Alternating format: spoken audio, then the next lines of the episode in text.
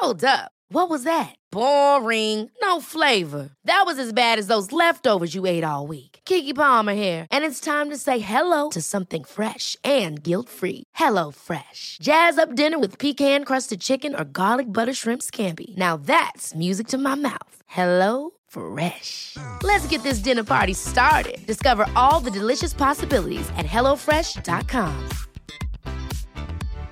One size fits all seems like a good idea for clothes until you try them on. Same goes for healthcare. That's why United Healthcare offers flexible, budget friendly coverage for medical, vision, dental, and more. Learn more at uh1.com. Many of us have those stubborn pounds that seem impossible to lose, no matter how good we eat or how hard we work out. My solution is PlushCare. PlushCare is a leading telehealth provider with doctors who are there for you day and night to partner with you in your weight loss journey. They can prescribe FDA-approved weight loss medications like Wagovi and Zepbound for those who qualify. Plus, they accept most insurance plans. To get started, visit plushcare.com slash weight loss. That's plushcare.com slash weight loss.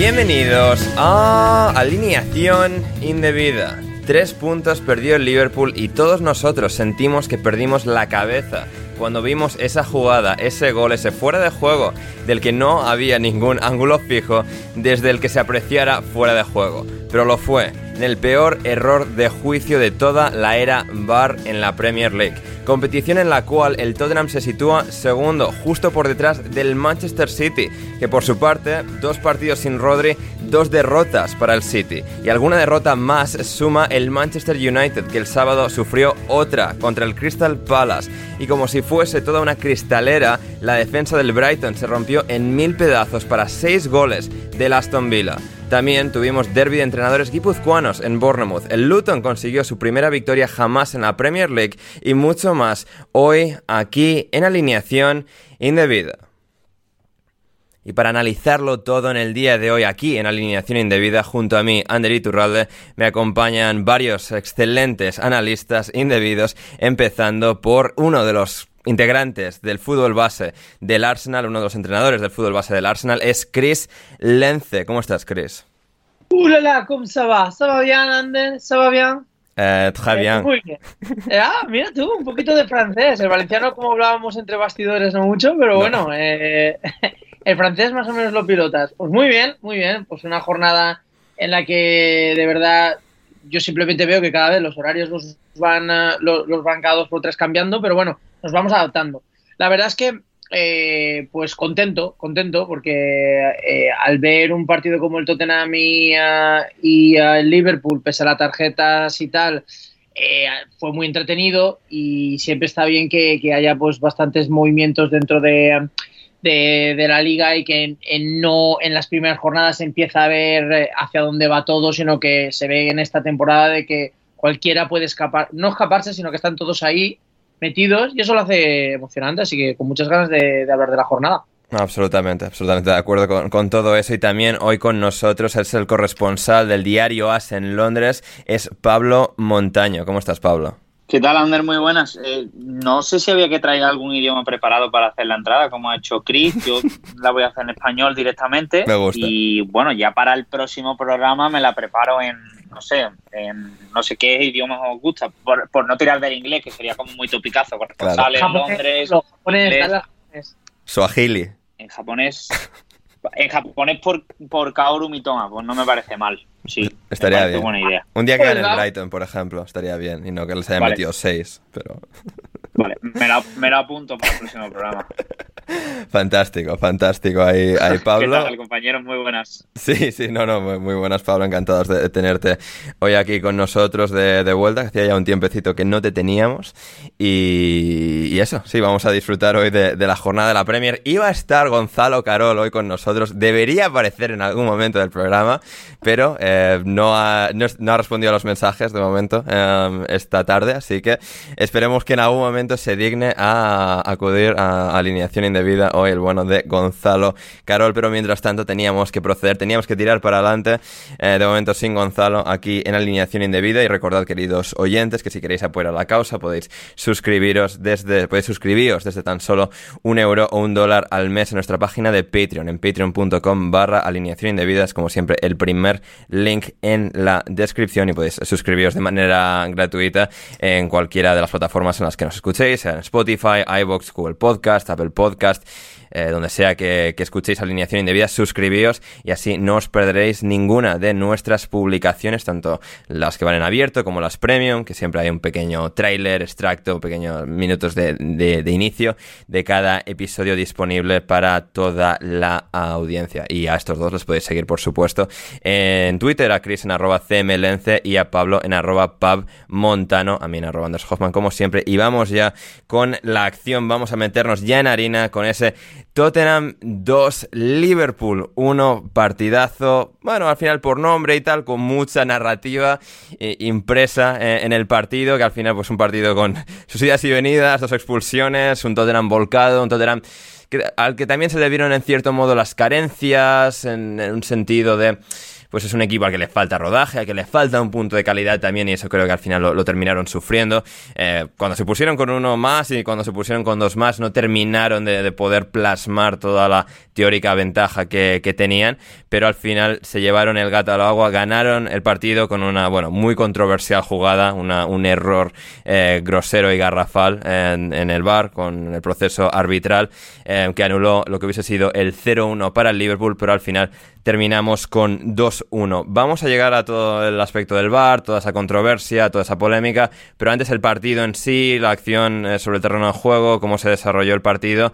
Eh, Chris, vamos a empezar por ti. ¿Qué, te, ¿Qué te pareció el partido desde la pizarra? Pues la verdad es que hasta el minuto, hasta el minuto 26, la verdad que un, partido trepidante, eh, la verdad es que muy frenético, en el que constantemente, constantemente habían contraataques por parte de los dos, intentando llegar a las áreas lo más rápido posible. La verdad es que una elección perfecta al haber fichado a, Madison, yo creo que le da ese toque de calidad en los metros finales eh, para, en el partido ayer distribuir. De hecho, el, el, gol viene de, en cierta forma, una asistencia eh, a Richarlison que después propició el pase a Hyun Min O sea que es una delicia tener un jugador así y en un partido en el que realmente al final iban de área en área. O sea, los primeros 20 minutos fueron frenéticos, contraataques constantes y a través y después de la roja, pues sí que es verdad que eh, la única opción que podía tener el, um, Liverpool era intentar alcanzar alguna contra, que sí que es verdad que de vez en cuando pudieron, pudieron salir y llegar al área pero sí que es verdad que a partir de ahí ya se rompió bastante el partido. Luego sí que es verdad que, el, Tottenham tuvo bastantes, bastantes llegadas al área que podrían haber terminado por hacer el resultado mucho más alto, pero mira, el fútbol al final tiene esas cosas que no, que pese a lo que sobre el papel debería indicar que fuese eh, a medida de, de, las estadísticas de las llegadas por parte del Tottenham, con varias ocasiones de Richarlison que no, que no logra eh, que, no, logra determinar y, acabar en gol. Varios centros de Kulusevski y, varios remates también de Hugh que no acabaron de, aumentar el marcador. Pues mira cómo es eh, un poco el eh, la gracia del fútbol que al final acaba siendo pues un, gol en propia puerta en el minuto 6 de bueno el minuto ¿cuál fue? el 4 del 6 del descuento ya hacia el final en, en, propia puerta para de Matip para, para al final acabar eh, ganando un partido en el que el, entrenador del Tottenham, no sé si recuerdo mal, pero lleva no sé cuántos partidos juntándose con el Celtic y con eh, y no sé si con otro con otro equipo, bueno, no, con el Celtic creo desde hace no sé cuánto que no pierde. 20, 20 son partidos. Datazo. 20 partidos eh, sin perder, espectacular, ¿eh? Sí, sí, o sea que esto, esto no, es casualidad, no es casualidad que el, Tottenham, eh, en cierta bueno, sí, se puede decir perfectamente de que eh, por fin es un, es un contendiente rival de momento, porque llevamos siete jornadas, contendiente rival para, para, el derby del norte de Londres que ya vimos la semana pasada, que fue trepidante, pero al menos alguien que, le pueda pelear por, tener el título de rey del norte de Londres. Hmm, eh, absolutamente. Y es más, eh, el dato, era de 20 partidos sin perder, 51 partidos sin perder en casa consecutivos de Ange Postecoglou. O sea, por mucho que fuese el Celtic, tiene un mérito bastante notable el no perder ni uno solo. Y, la verdad es que fue otra nueva actuación. Bueno, esto no voy a decir excelente ni brillante, pero sí suficiente para sumar tres puntos más al Tottenham, que al final Pablo, bueno, pues lo que decimos, ¿no? Al final, pues eh, obviamente es condicionado por cómo se dilucía el partido, por cómo se desenvuelve todo, pero digamos, en aspecto positivo de lo que es el Tottenham, que el año pasado también empieza muy fuerte con Conte, pero a todos nos daba la sensación de que no iban a durar, que no iba a tener solidez suficiente para aguantar ese arreón, este año eh, el comienzo es impecable. Y luego Postecoglou también me gustó mucho después del partido, como eh, analizó muy bien un poco la, dinámica del partido y cómo incluso con 10 el Liverpool le siguió poniendo en, aprietos, realmente siguió un poco con su mismo plan de partido, siendo un equipo muy molesto que te aprieta, que te pone en muchas dificultades y que al contragolpe también pues tuvo todo el peligro que, tuvo durante incluso el tiempo que estuvieron con, con uno menos. Es que centrándonos en lo que realmente pasó y sin jugar al fútbol, al fútbol ficción con lo que podría haber pasado si validan el gol del Luis Díaz y empiezan ganando 1-0. O sea, hablando de lo que al final ocurrió, que es ese 2-1 con, el gol en el 97, porque creo que se añadieron 8 y se marcó en el 97.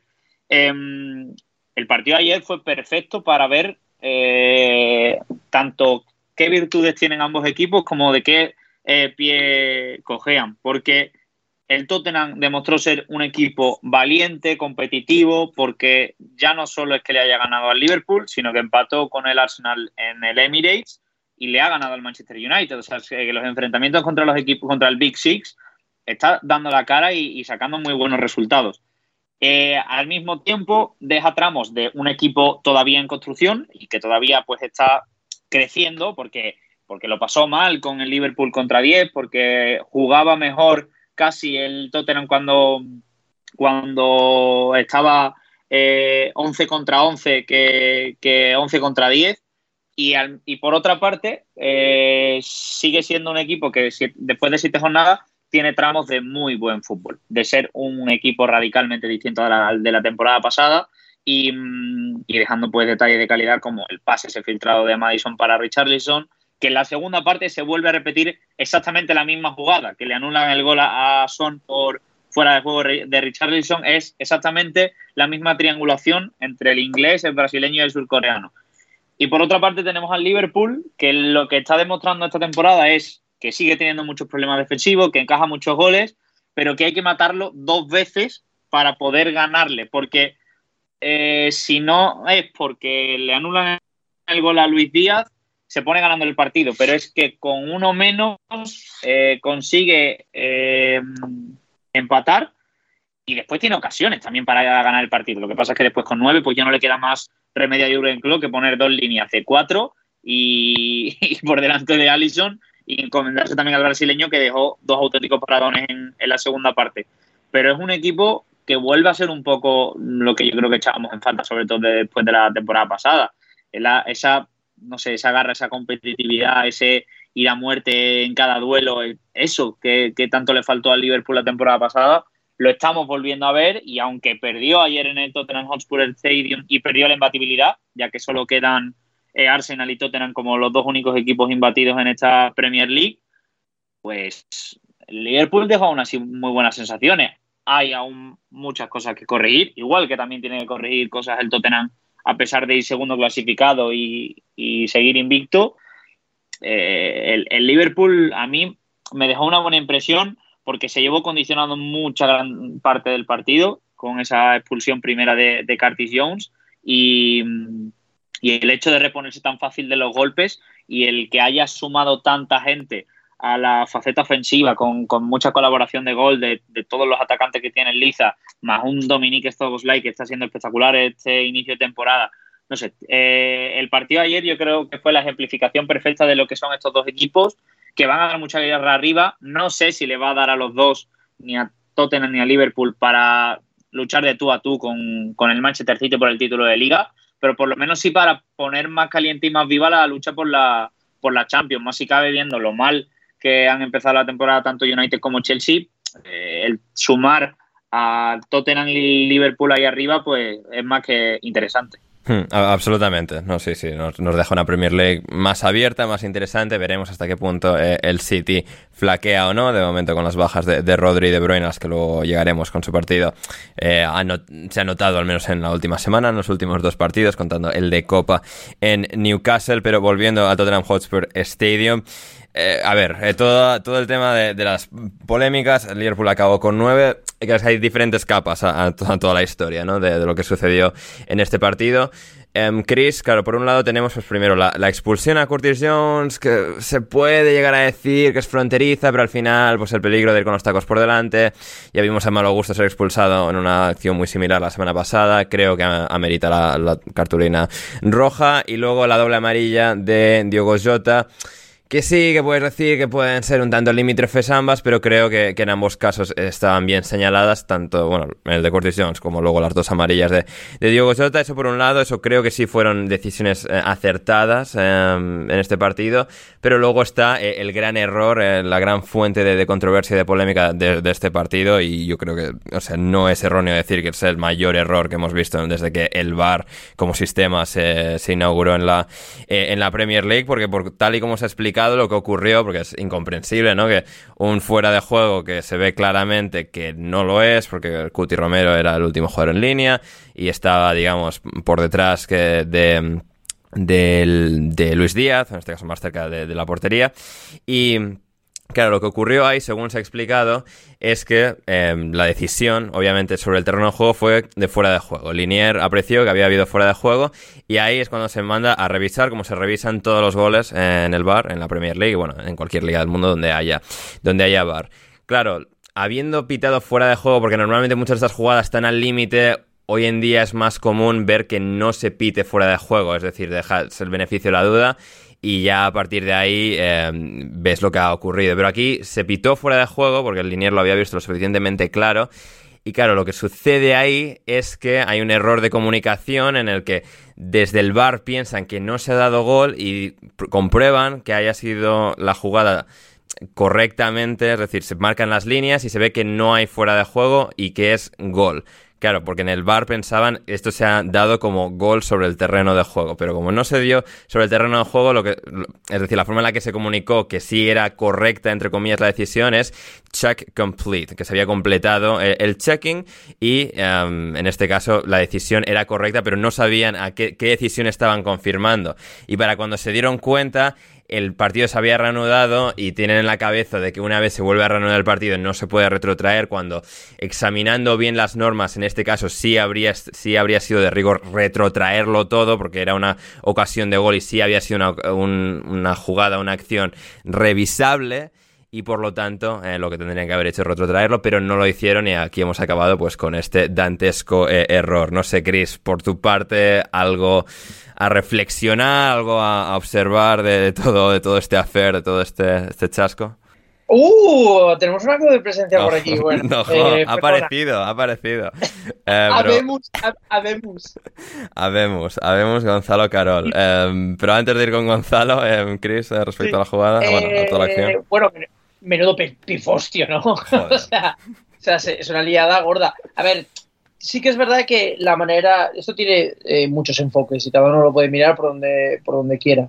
Es una persona que tiende a ser bastante positiva en general en la vida y suele, ver, y suele verle el lado positivo de las cosas que las, que las negativas. Es decir, ¿qué quiero decir con esto? Porque no hay nada eh, positivo en esto.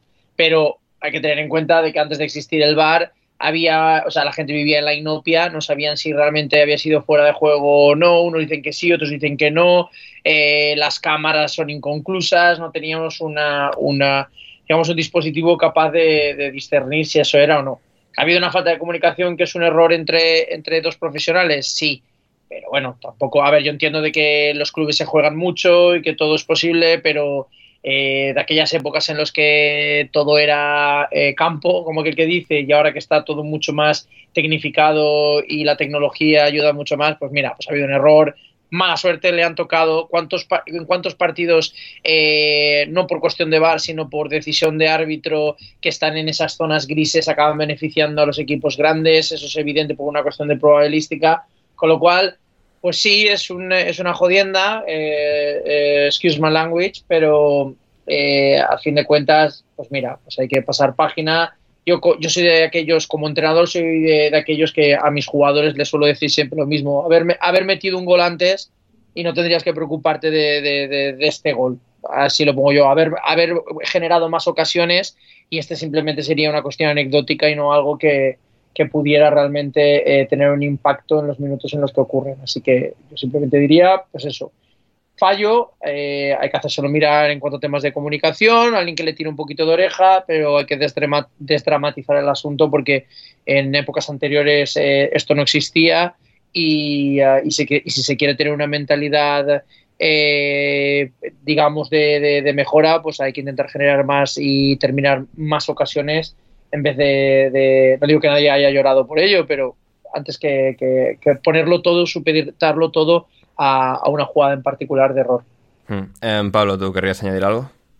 Pues yo sí que me preocupo un poco más, pero por el simple hecho de que son demasiados errores humanos eh, significativos que están perdiendo, están haciendo que los equipos pierdan puntos y que justamente hacía una especie de recopilación así pequeña de los grandes errores que ha habido últimamente en las últimas temporadas, desde que empezó el VAR en Inglaterra.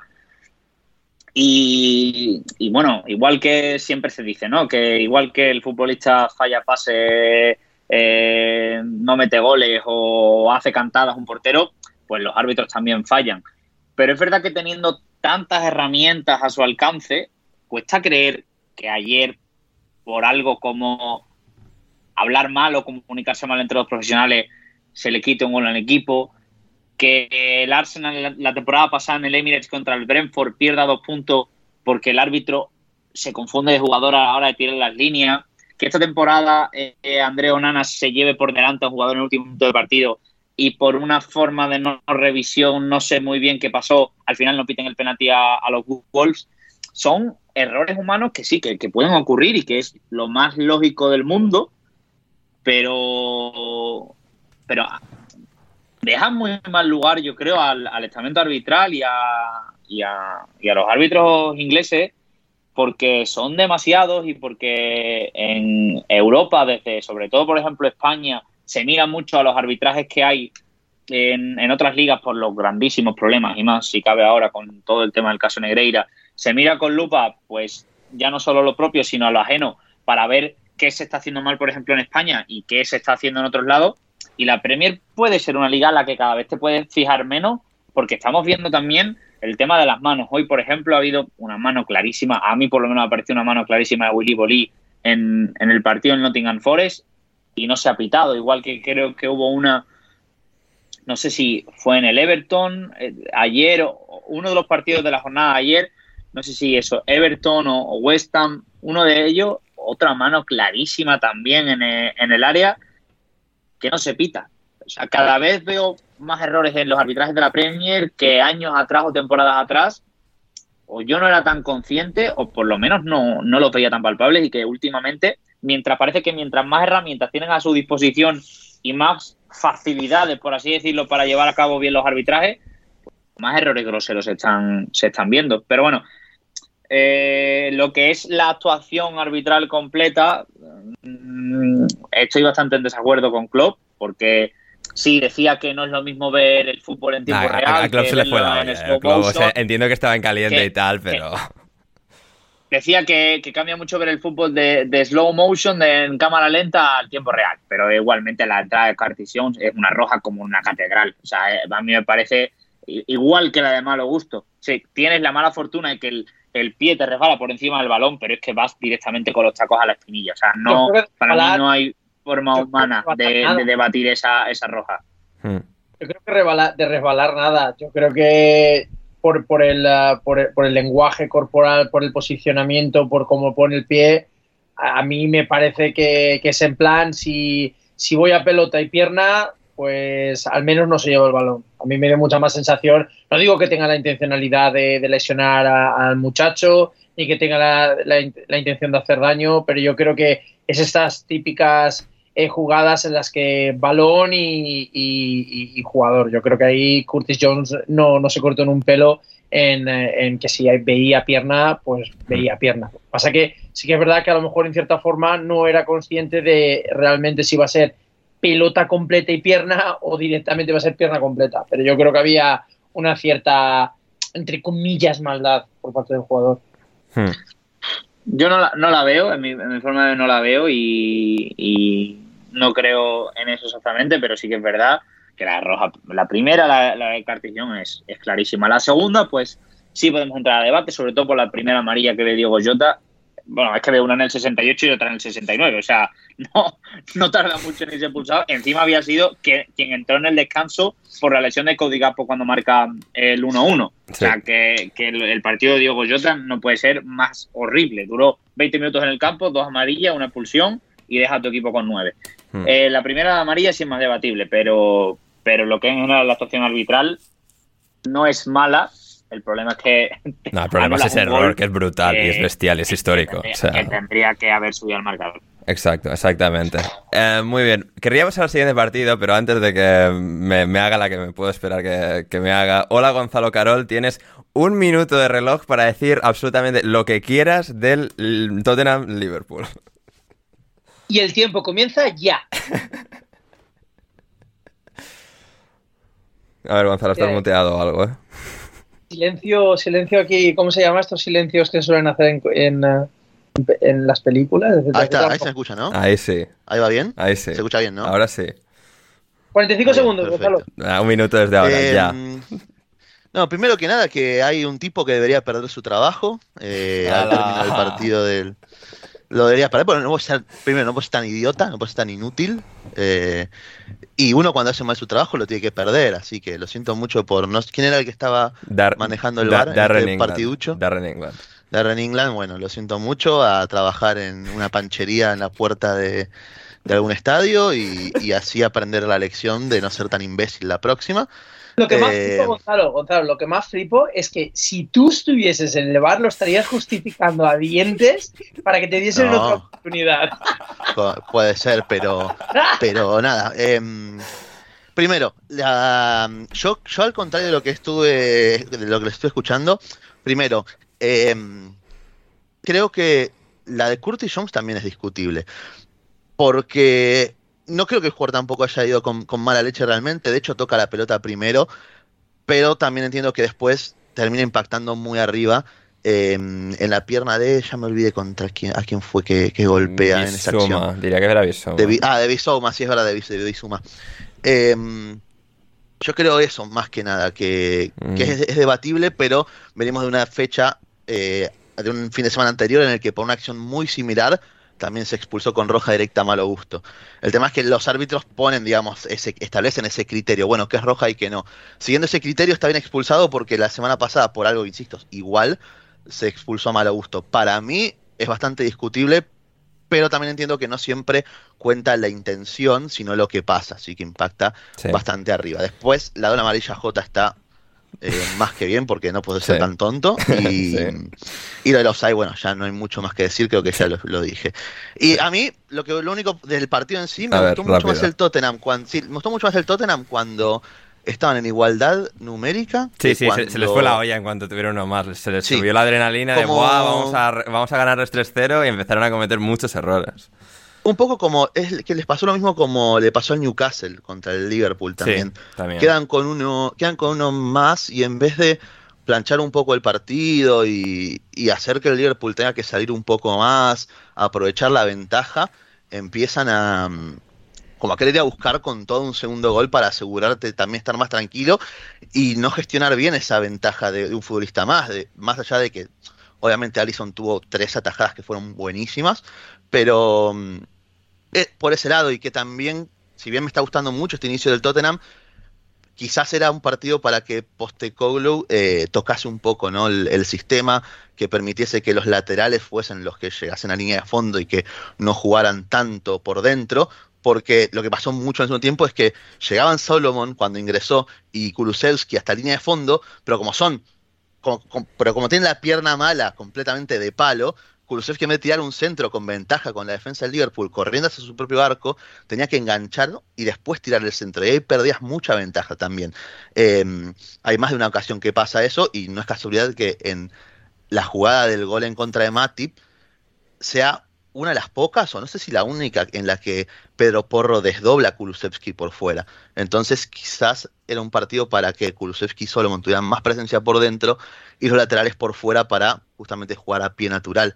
Pero bueno, lo importante ya es anecdótico, ¿no? Porque al final el Tottenham termina ganando de la forma en la que sea, pero es lo único que me dejó dudas de, de la actuación del equipo. Hmm. Después, Obviamente no, no, súper eh, competitivo y meritoria la victoria. Exacto, excelente. Eh, menos mal que has dicho algo interesante con el análisis táctico, pues si no, o sea, íbamos aquí ya a, ir como al pie, pero, pero bien, no, fantástico el análisis del Liverpool Tottenham y ahora sí que nos vamos a Molina con la victoria del Wolverhampton Wanderers. Chris, eh, victoria de muchísimo mérito para un equipo que no estaba dando la mejor de las espinas, sobre todo con su derrota la pasada semana en campo del, del Luton y aquí pues lo, lo dieron todo y, y el mundo, el universo les recompensa con una victoria por 2 a 1 contra el todopoderoso Manchester City. ¿Qué, me cuentas?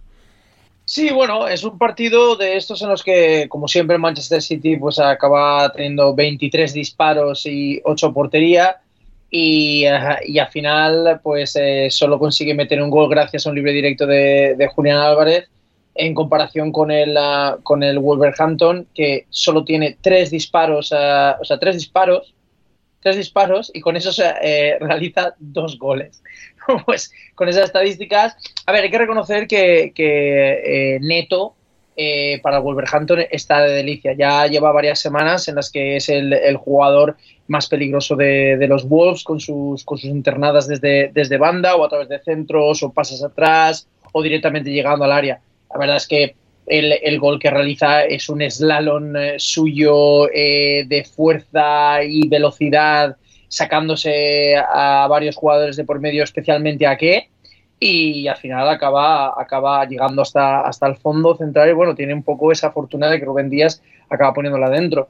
Pero es, de estos partidos en los que no siempre, no siempre uno tiene eh, esa esa, esa, esa facilidad para, para, para, o sea, para meter goles. Sí que es verdad que se siente, no es lo mismo estar jugando con, con eh, pues eso, con, con Kovacic, jugar con, eh, luego más tarde con, ¿cómo se llama? El del, ves que con los nombres ya me pierdo, con eh, el ex del Leeds. Calvin Phillips. Calvin Phillips. Ah, sí, Calvin Phillips. No, no es lo mismo jugar con ellos que tener a Bernardo Silva o tener a Kevin De Bruyne, o sea, la diferencia es abismal. Entonces, pues bueno, hay momentos en, en, los, eh, partidos en los que eh, los detalles mínimos son lo que cuentan. Se llega mucho, pero realmente lo que son ocasiones claras, claras, claras, que debería haber sido un partido de, de 3 a 2, teniendo en cuenta de que hubiese marcado irremediablemente esos dos goles, pues, pues eh, están un poco con la mecha bastante apagada, sobre todo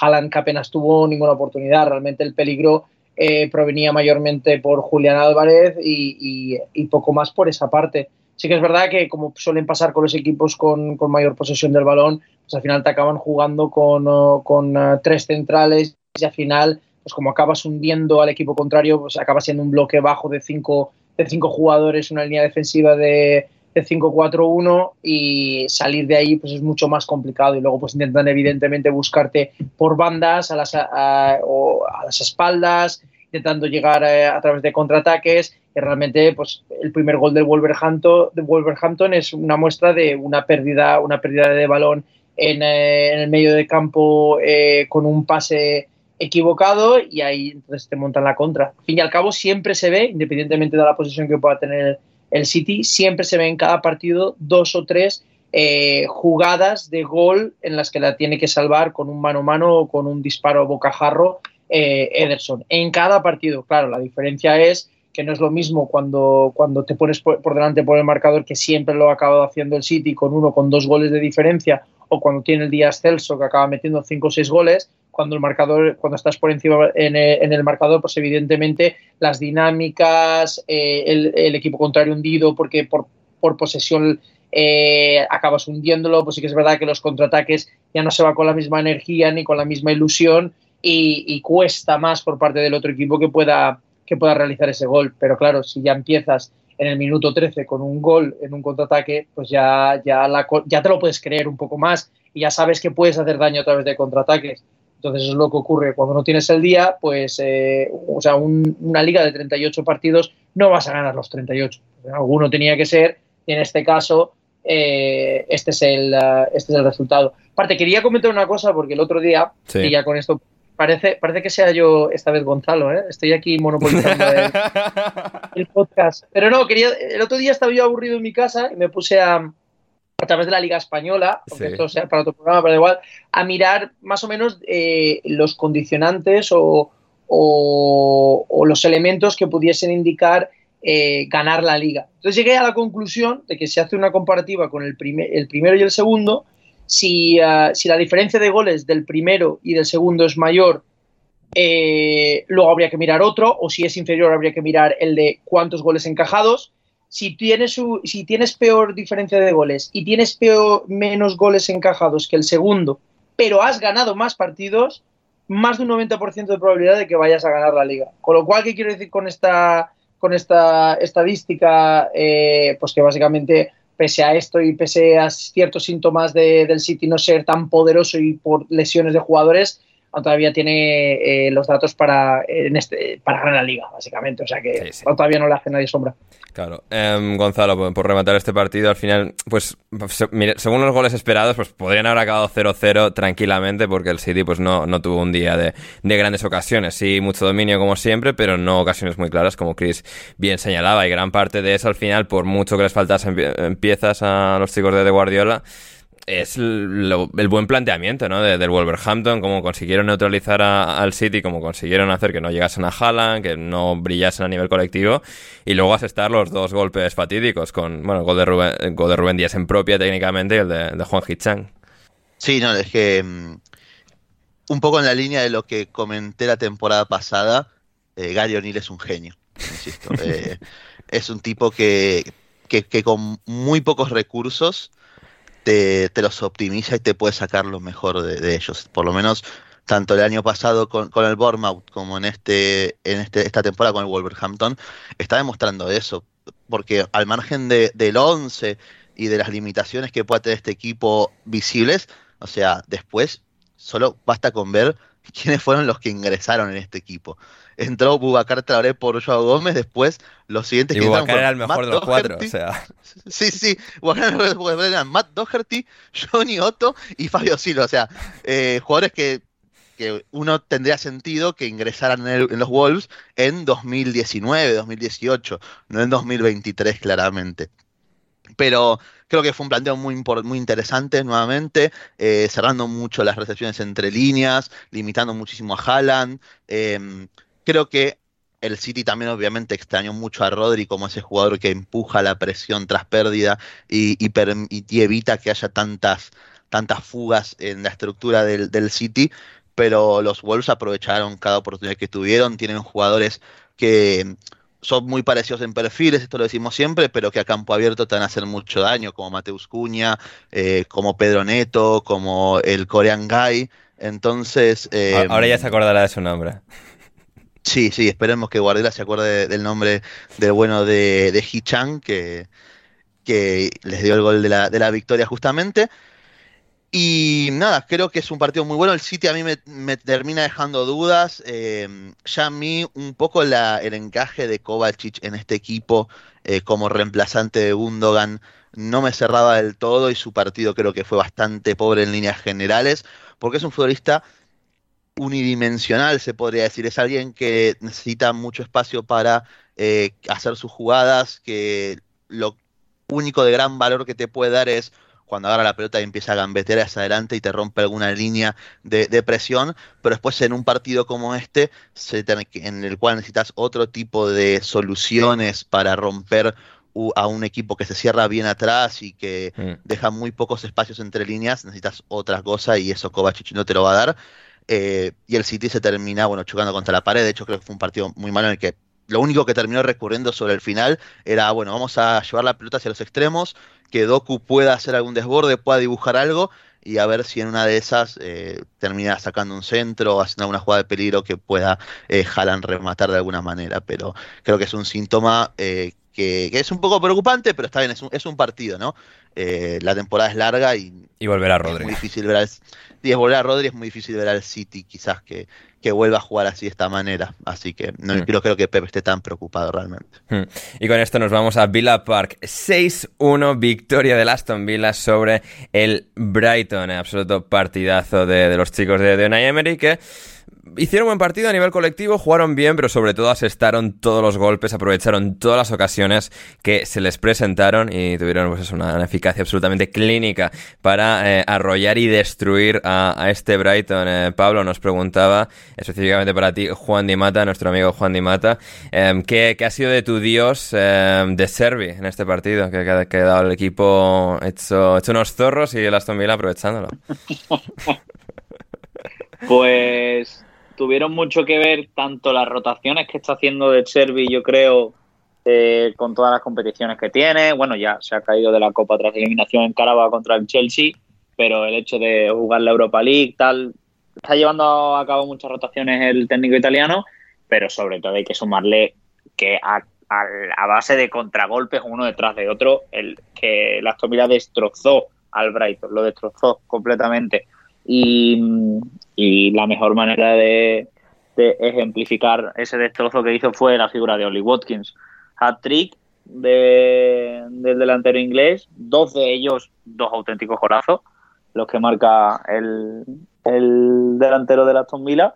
Y, y una Aston Villa que además yo creo que, eh, si no recuerdo mal, ha hecho récord, porque por primera vez en su historia Unai Emery eh, ha ganado 10 partidos consecutivos en Villa Park, o sea que ha hecho, yo creo que es una de las cosas más importantes que es hacer del estadio de Birmingham un auténtico fortín, que uno de los estadios más icónicos de la Premier se convierta en un campo tan complicado, ya no solo para, eh, me refiero, no solo en favor del propio Aston Villa, sino cuando los rivales y sobre todo si está metido en la lucha por, por los puestos europeos el Aston Villa, que para los rivales supongo que habrá de cabeza tener que ir a Birmingham y, y jugar en el campo del Aston Villa.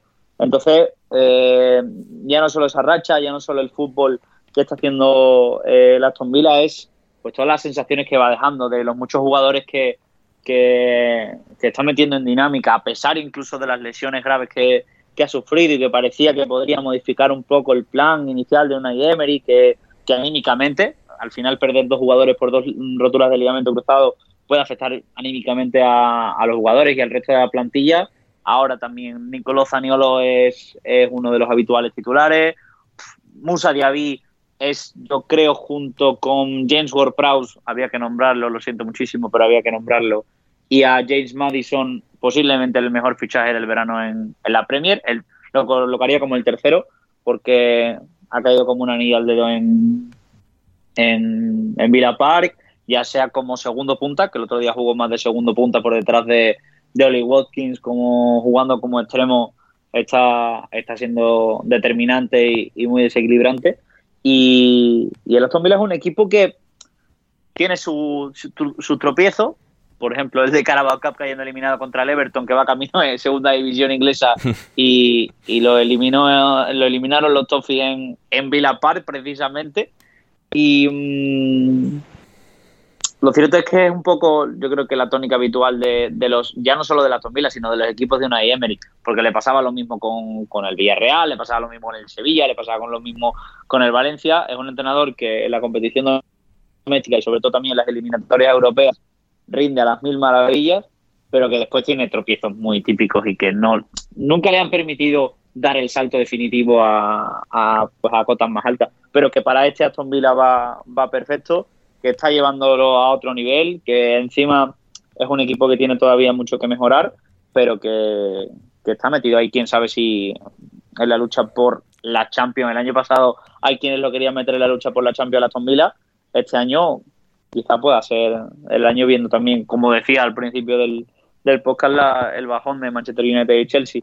Y por otro lado está el Brighton, pues que, también tiene que pasar, no van a ganar todos los partidos jugando el mejor fútbol de todos los tiempos desde, desde el Ajax de Johan Cruyff. Mm, también hay que ver este tipo de resultados del Brighton, hay que ver también cómo termina enganchándose a la dinámica eh, Ansu Fati con el gol que marcó el otro día, el primer gol de Ansu Fati con, con la camiseta de Brighton, un poco regalado, las cosas como son, porque se encontró el balón con la portería vacía y, de no meter el Sayek, yo creo que ya sí que habrían crucificado a Ansu Fati, pero el Brighton cambió mucho en la segunda mitad cuando metió los cambios Roberto de Chervi, sobre todo lo que más eh, yo creo que lo que más noticias positivas está dejando es el fichaje de Joao Pedro.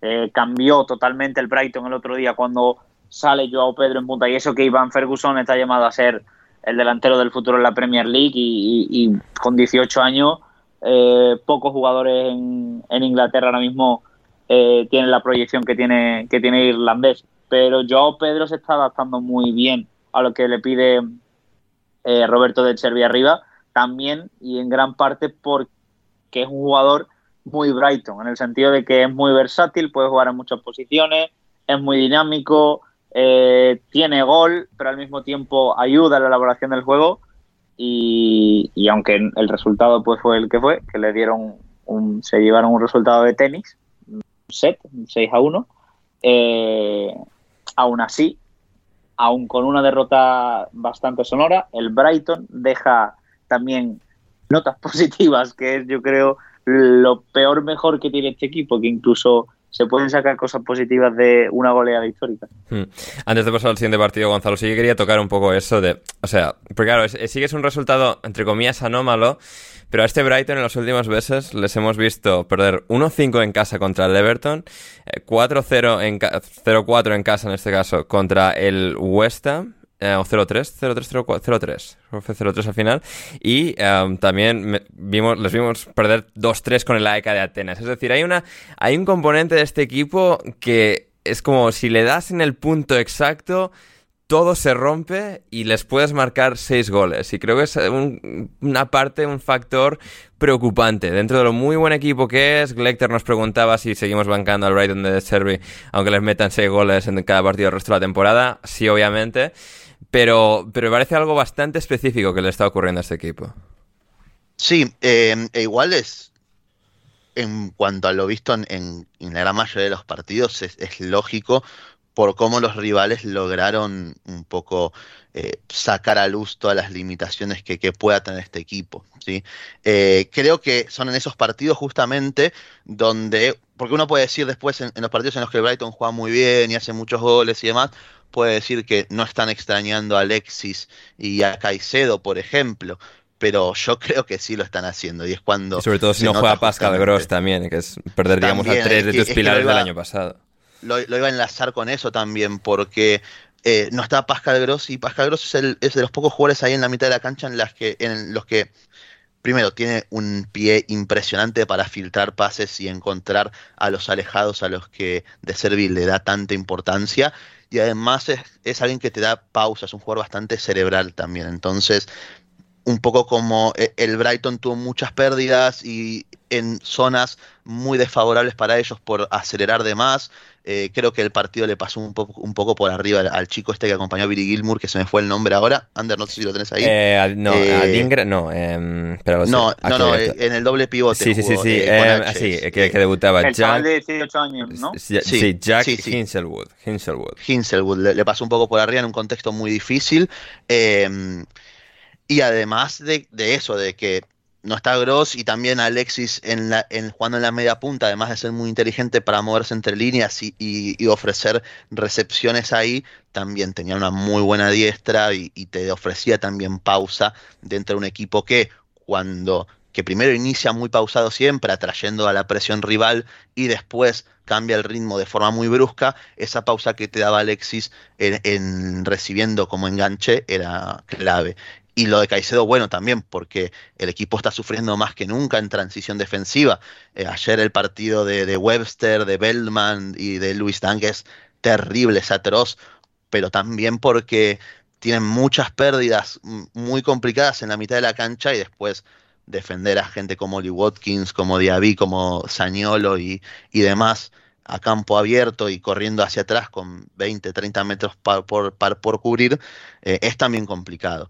Y mm, creo que en eso tuvo mucho mérito Unai Emery, que Unai está demostrando nuevamente ser un entrenador impresionante a la hora de plantear partidos específicos contra algunos equipos y lo que hizo eh, ayer fue, fue genial realmente, porque sí tuvieron muchos contragolpes, pero también presionaron muy bien la salida del Brighton, forzaron muchos errores con Douglas Luis y, y Camará, presionando muy muy arriba sobre Hinchelwood y Gilmour, no lo dejaban jugar, después también Matty Cash y Digne atoraban a, a Mitoma y March, los anticipaban, creo que en líneas generales del colectivo fue un partidazo impresionante y bueno, al final el resultado también lo refleja, ¿no? Hmm, totalmente, totalmente. Y con esto vamos ahora con una pequeña eh, pausa publicitaria y volvemos con mucho más aquí en Alineación Indebida. Ever catch yourself eating the same flavorless dinner three days in a row? Dreaming of something better? Well, HelloFresh is your guilt-free dream come true, baby. It's me, Kiki Palmer. Let's wake up those taste buds with hot, juicy pecan crusted chicken or garlic butter shrimp scampi. Mm. Hello Fresh. Stop dreaming of all the delicious possibilities and dig in at HelloFresh.com. Let's get this dinner party started. Hiring for your small business? If you're not looking for professionals on LinkedIn, you're looking in the wrong place. That's like looking for your car keys in a fish tank.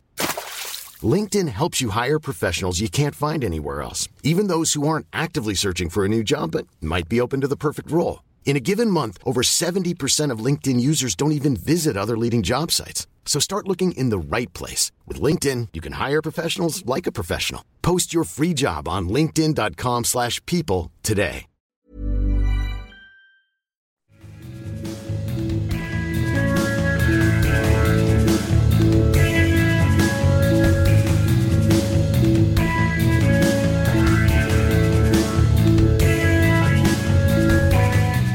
Estamos de vuelta en el programa y con esto nos vamos a Bournemouth, al Vitality Stadium donde eh, jugaron el Bournemouth y el Arsenal y ganó el Arsenal 0-4 en un derby de entrenadores guipuzcoanos. Teníamos la victoria espectacular, extraordinaria, enorme de Unai Emery 6-1 sobre el Brighton. Pues aquí tenemos a otros dos compatriotas de provincia, con provincianos, con Iraola y Mikel Arteta, que no solo son de la misma provincia de España, sino que llegaron a jugar juntos en el antiguo co de San Sebastián. Así que bonitas historias, bonitos lazos que se cerraban eh, con este partido, Chris. Y bueno, no fue el partido, digamos, tan bonito como toda la historia esta del reencuentro y tal, pero el Arsenal cumplió con todo lo que tenía que cumplir, con goles, con un juego bueno, que se puede decir que mejorable quizás, pero victoria de equipo grande, de con poquito arrasan al rival y, bueno, pues tres puntos más que, suman, ya uno solo, a uno solo del City, terceros, empatados con el Tottenham.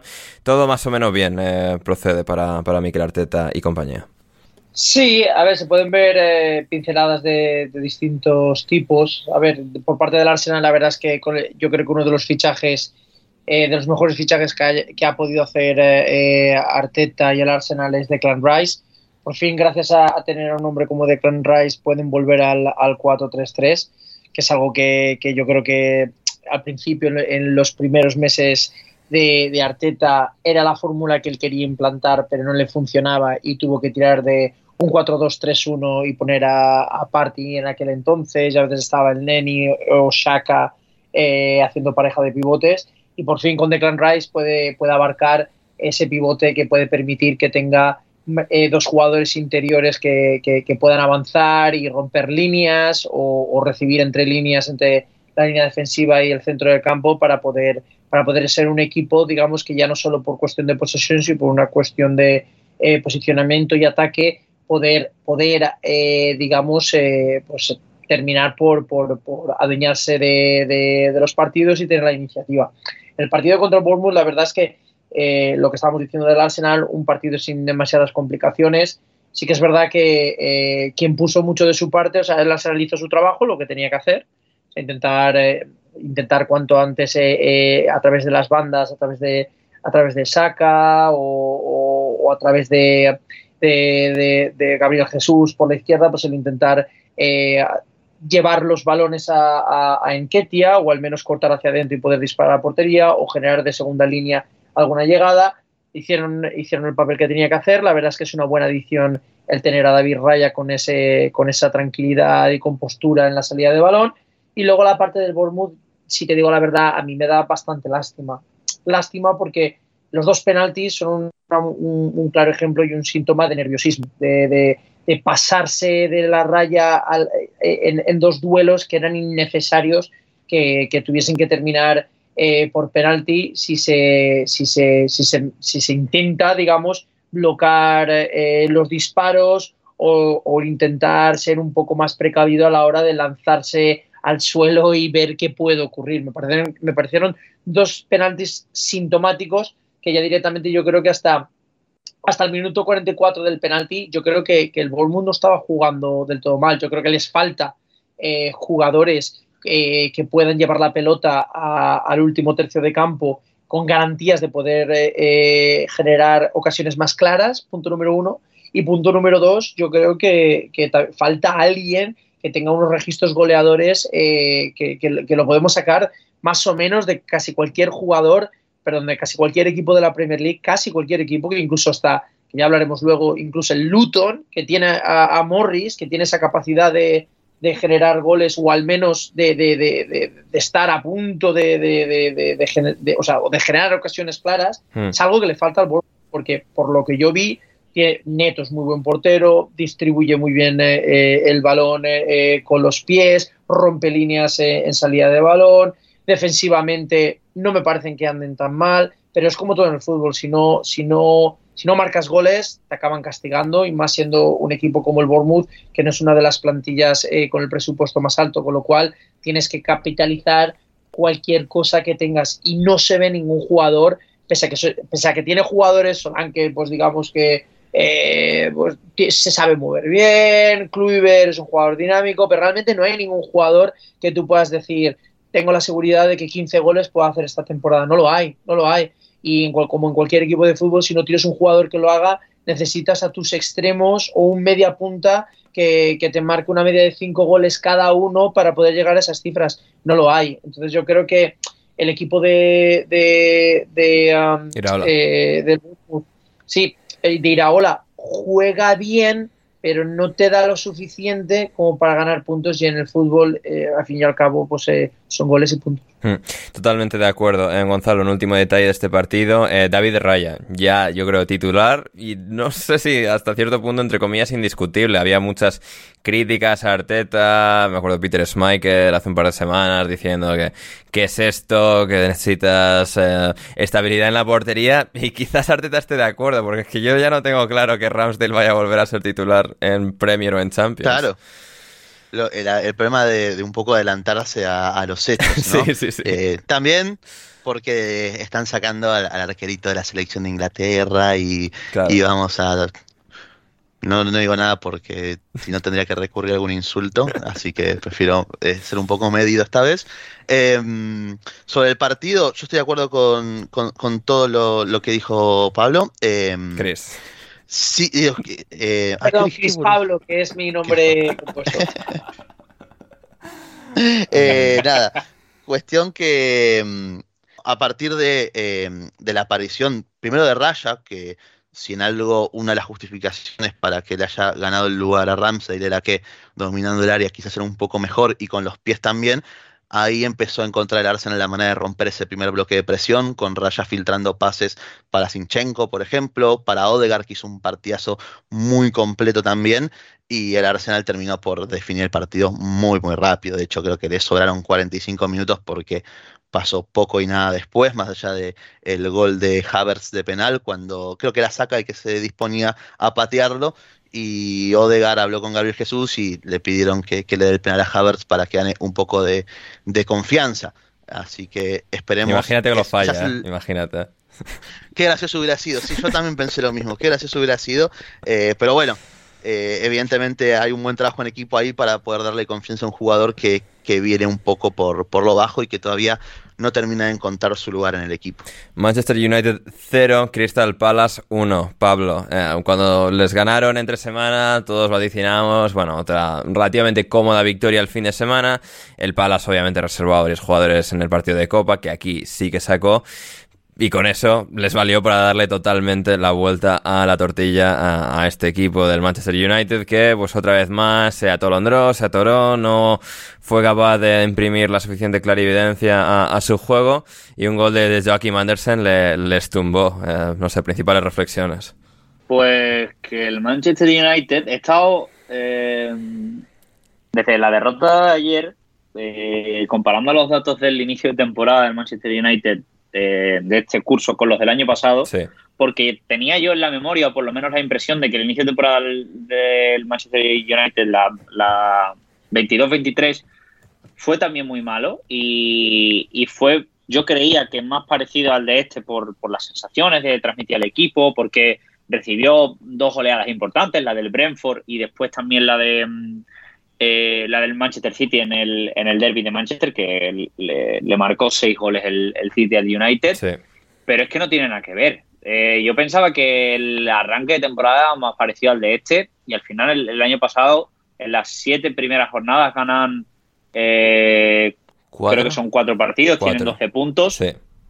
Y este año llevan tres eh, victorias y cuatro derrotas. Eh, mm, sí, más o menos mm, podrían estar ahí las cifras y, los puntos que, tiene el Manchester United, pero aún así las sensaciones son aún peores, porque es que el año pasado por lo menos le ganan al Liverpool y le ganan al Arsenal y se ven detalles de lo que podría ser el Manchester United y a partir de ahí yo creo que también es después esa racha de, de 7-8 partidos es cuando ya empieza a entrar en dinámica Casemiro y, ya se hace como, se convierte en el dueño del centro del campo. Pero es que este año veo yo pocas cosas en las que agarrarse y todavía tiene que pasar mucha y parte importante de la temporada porque, porque yo creo que va a terminar haciendo muchos goles, o no sé si muchos, pero sí aportando mucho como referencia, que va a potenciar y mejorar mucho lo que fue la figura o el perfil de, Wood Bejors arriba en, el ataque de, del Manchester United, pero es que la zaga y encima si han perdido dos tres meses a Lisandro Martínez, es que es una calamidad ver defender al Manchester United, es terrible, porque Andrea Onana siguen sin transmitirme la confianza que yo no tenía puesta, porque el fichaje, no sé si en el último programa que hicimos eh, ya comenté algo de Andrea Onana, de que a mí el fichaje en sí nunca me había convencido y sigue sin convencerme, porque le puede aportar mucho al equipo jugando con los pies y y como un líder que, ha demostrado ser. Pero en lo, meramente futbolístico, en lo que tiene que hacer un portero, que es parar, David De Gea no creo que estuviese a años luz de, del portero camerunés, las cosas como son. Y eso se suma pues a una defensa muy débil y a un centro del campo que entre mm, salida y polémica de Greenwood, eh, las, mm, las veces que están ahí apartados, o sea, las semanas que han estado ahí apartados eh, Anthony, que ya ha vuelto con el equipo, y lo que le queda a Sancho, si es que no termina saliendo en el, en el próximo mercado de invierno, me cuesta ver arrancar a, este Manchester United, la verdad, por, por todo lo que engloba el equipo, por el pesimismo que hay, porque Eric Tenag está llevando, yo creo, un poco las críticas de forma mm, diferente a como lo hizo la temporada pasada. Y no sé si es la manera correcta en la que está afrontando.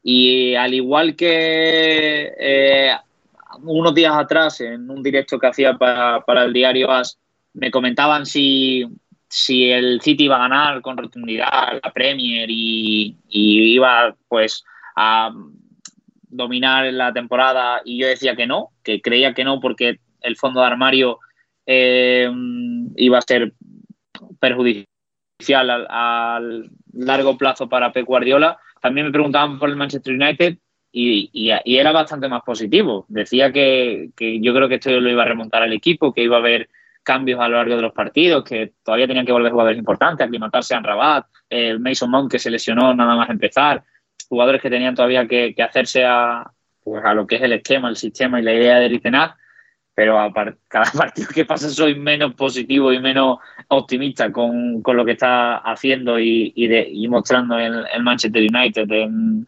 el terreno de juego, la verdad. Hmm, sí, sí, no, es eh, creo muy, muy certero el análisis sí, sí, del Palace. Reseñar que, bueno, pues sí, o sea, le sale con los titulares que son en punta, o sea, el tridente ofensivo, Jordan Ayew, Jeffrey Slope y Jean-Philippe Mateta y ganan al Manchester United. La verdad es que la, la pócima mágica, los hechizos de, Roy Hodgson sobre este equipo son extraordinarios. Tienen un efecto absolutamente colosal. Y... Las amenazas. Bueno, amenazas, pero a ver, tienen que, tienen que jugar bien, por mucho miedo que les metas. El Crystal Palace. sí, Pablo. No, iba a decir que después el Crystal Palace con esas pócimas terminará como siempre decimotercero. Sí, sí, no, pero eso, o sea, podrían descender tranquilamente y nunca, ni, o sea, ni lo sienten, o sea. Sí, sí, es eh, realmente fantástico. a ver, igual estamos, Hodgson está demostrando ser bastante mejor técnico que, que Patrick Vieira, ¿eh? no tengo ningún problema en decirlo. Ya, ya, pero es, es terrible, o sea, con, con 50.000 años y, aquí está, o sea, sacando lo mejor de estos chicos. Absolutamente espectacular. Em, Gonzalo. Y sin Olise, sin, sin Olise. sí, todo, fiándolo a ese y a, a Joe, Sloop y Mateta, que es increíble y, y para adelante. Y con esto nos vamos al partido del Newcastle. Gonzalo 2-0 victoria sobre el Burnley. Eh, Javier Ferrus pronosticaba patinazo del Newcastle eh, aquí, no ha ocurrido. Y bueno, victoria trámite, victoria cómoda para, para el Newcastle contra el Burnley que, que no tuvo con, con que realmente hacer, hacerles daño y, y, fue realmente... Otra gran demostración de lo que, de lo que entiende Javier Ferrus de este deporte. correcto, correcto. Eh, La apostaba como gran sorpresa, pero es que no, no puede este Burnley con, con Nisa que con Almirón, con Guimaraes. Es que el Burnley tiene jugadores muy interesantes, creo yo, pero que están muy verdes en su mayoría. Y el balón que, pide Aaron Ramsey para el 1-0 del Newcastle. Por eso. Aaron Ramsey, a, mí los. Aaron Ramsey, el nuevo Aaron Ramsey, no confundir con el, el nuevo Aaron Ramsey, sí. No, no el del Cardiff, no el del Cardiff, eh, ex Arsenal, sino este, el nuevo que vino de Aston Villa. A mí me gusta, me parece un buen jugador, pero pierde una pelota que. A ver, igual es anecdótico, porque eh, no es que armaron una jugada y, la empujaron abajo del arco, sino que mm, eh, Almirón sacó un zapatazo. como si fuese Di María y, y, clavó un golazo impresionante. Pero bueno, a ver, es, una demostración, sí, es un equipo que con mucha juventud, con jugadores interesantes, insisto, como el propio Ramsey, Coleollo, Amduni, entre otros, pero que le falta mucha calidad sobre todo y que en base al, modelo de juego de, Company, para hacerle frente a un equipo que exige tanto eh, en todo sentido como, como el Newcastle, al margen de si están mejor o peor, si empezaron bien o mal la temporada, eh, fue demasiado para, para, ellos. Es que, eh, de, de, hecho, podría haber sido incluso más amplia el, eh, el resultado realmente. Un, un, Newcastle que pasó por arriba ese mediocampo de, del, del Burnley, que lanzaba constantemente a Anthony Gordon y a, Miguel Almirón, que generaron muchísimo peligro contra Conor Roberts y Taylor también. Entonces, nada, resultado creo que esperable, un Newcastle que de a poco, de muy de a poquito empieza también a, enderezar eh, lo que había sido un inicio un poco por lo bajo después del estreno contra Aston Villa. Eh, ya tiene tres victorias al hilo, ya se coloca octavo y Eddie Howe de a poco empieza eso, a recuperar sensaciones de, un equipo que, igual tiene que seguir creciendo obviamente y, hay que ver cómo reacciona ahora también al hecho de tener la doble competición, de que quizás empiezan a aparecer eh, jugadores que se lesionan. De hecho, Elliot Anderson salió por, por Joelinton y Joelinton a los cuatro minutos se lesionó también. Entonces es una baja muy sensible para un equipo que no tiene la mayor de las rotaciones en esa posición. Hmm, exacto, exactamente. Y con esto eh, nos vamos al siguiente partido que es el West Ham 2, Sheffield United 0, mismo resultado. Chris, eh, el West Ham, que es, así como el año pasado, empezaron dubitativos, muy pegados al descenso este año, eh, transformando a Declan Rice en dos jugadores, en Ward Prowse y en Edson Álvarez, en este caso también con la presencia titular de, de Thomas Suchek. Eh, están fluyendo, está, están jugando genial. Areola, mucha solidez en, portería. La defensa en líneas generales, eh, muy bien también, repeliendo al Sheffield United. Y un poco creo que lo comentábamos en, uno de los últimos programas, que ese grado extra añadido de, capacidad ofensiva, que siguen con Antonio en punta, pero entre Bowen, Paquetá y los tres centrocampistas, Edson Álvarez, Suchek, Ward eh, hay algo que está funcionando todavía mejor en este equipo. Sí, a ver, yo creo que yo creo que en cómputo global si comparamos el, el, West Ham del año pasado con este, con, los, con estos pequeños cambios, en verdad yo creo que en cierta forma sale ganando ofensivamente el West Ham. Porque claro, estamos hablando de, de, una alineación en, en el que Areola, el portero titular, eh, la línea de, de cuatro con Kufal, Schumacher y Emerson es la misma del año pasado. Susech eh, sigue estando lo mismo, el único cambio es Son Álvarez. Y luego arriba gana con Ward Pros. O sea, hubo tres momentos del partido eh, en corres. Es que sé que eh, es- siempre decimos lo mismo, pero es que no me cansa de decir qué guante tiene eh, Ward Pros.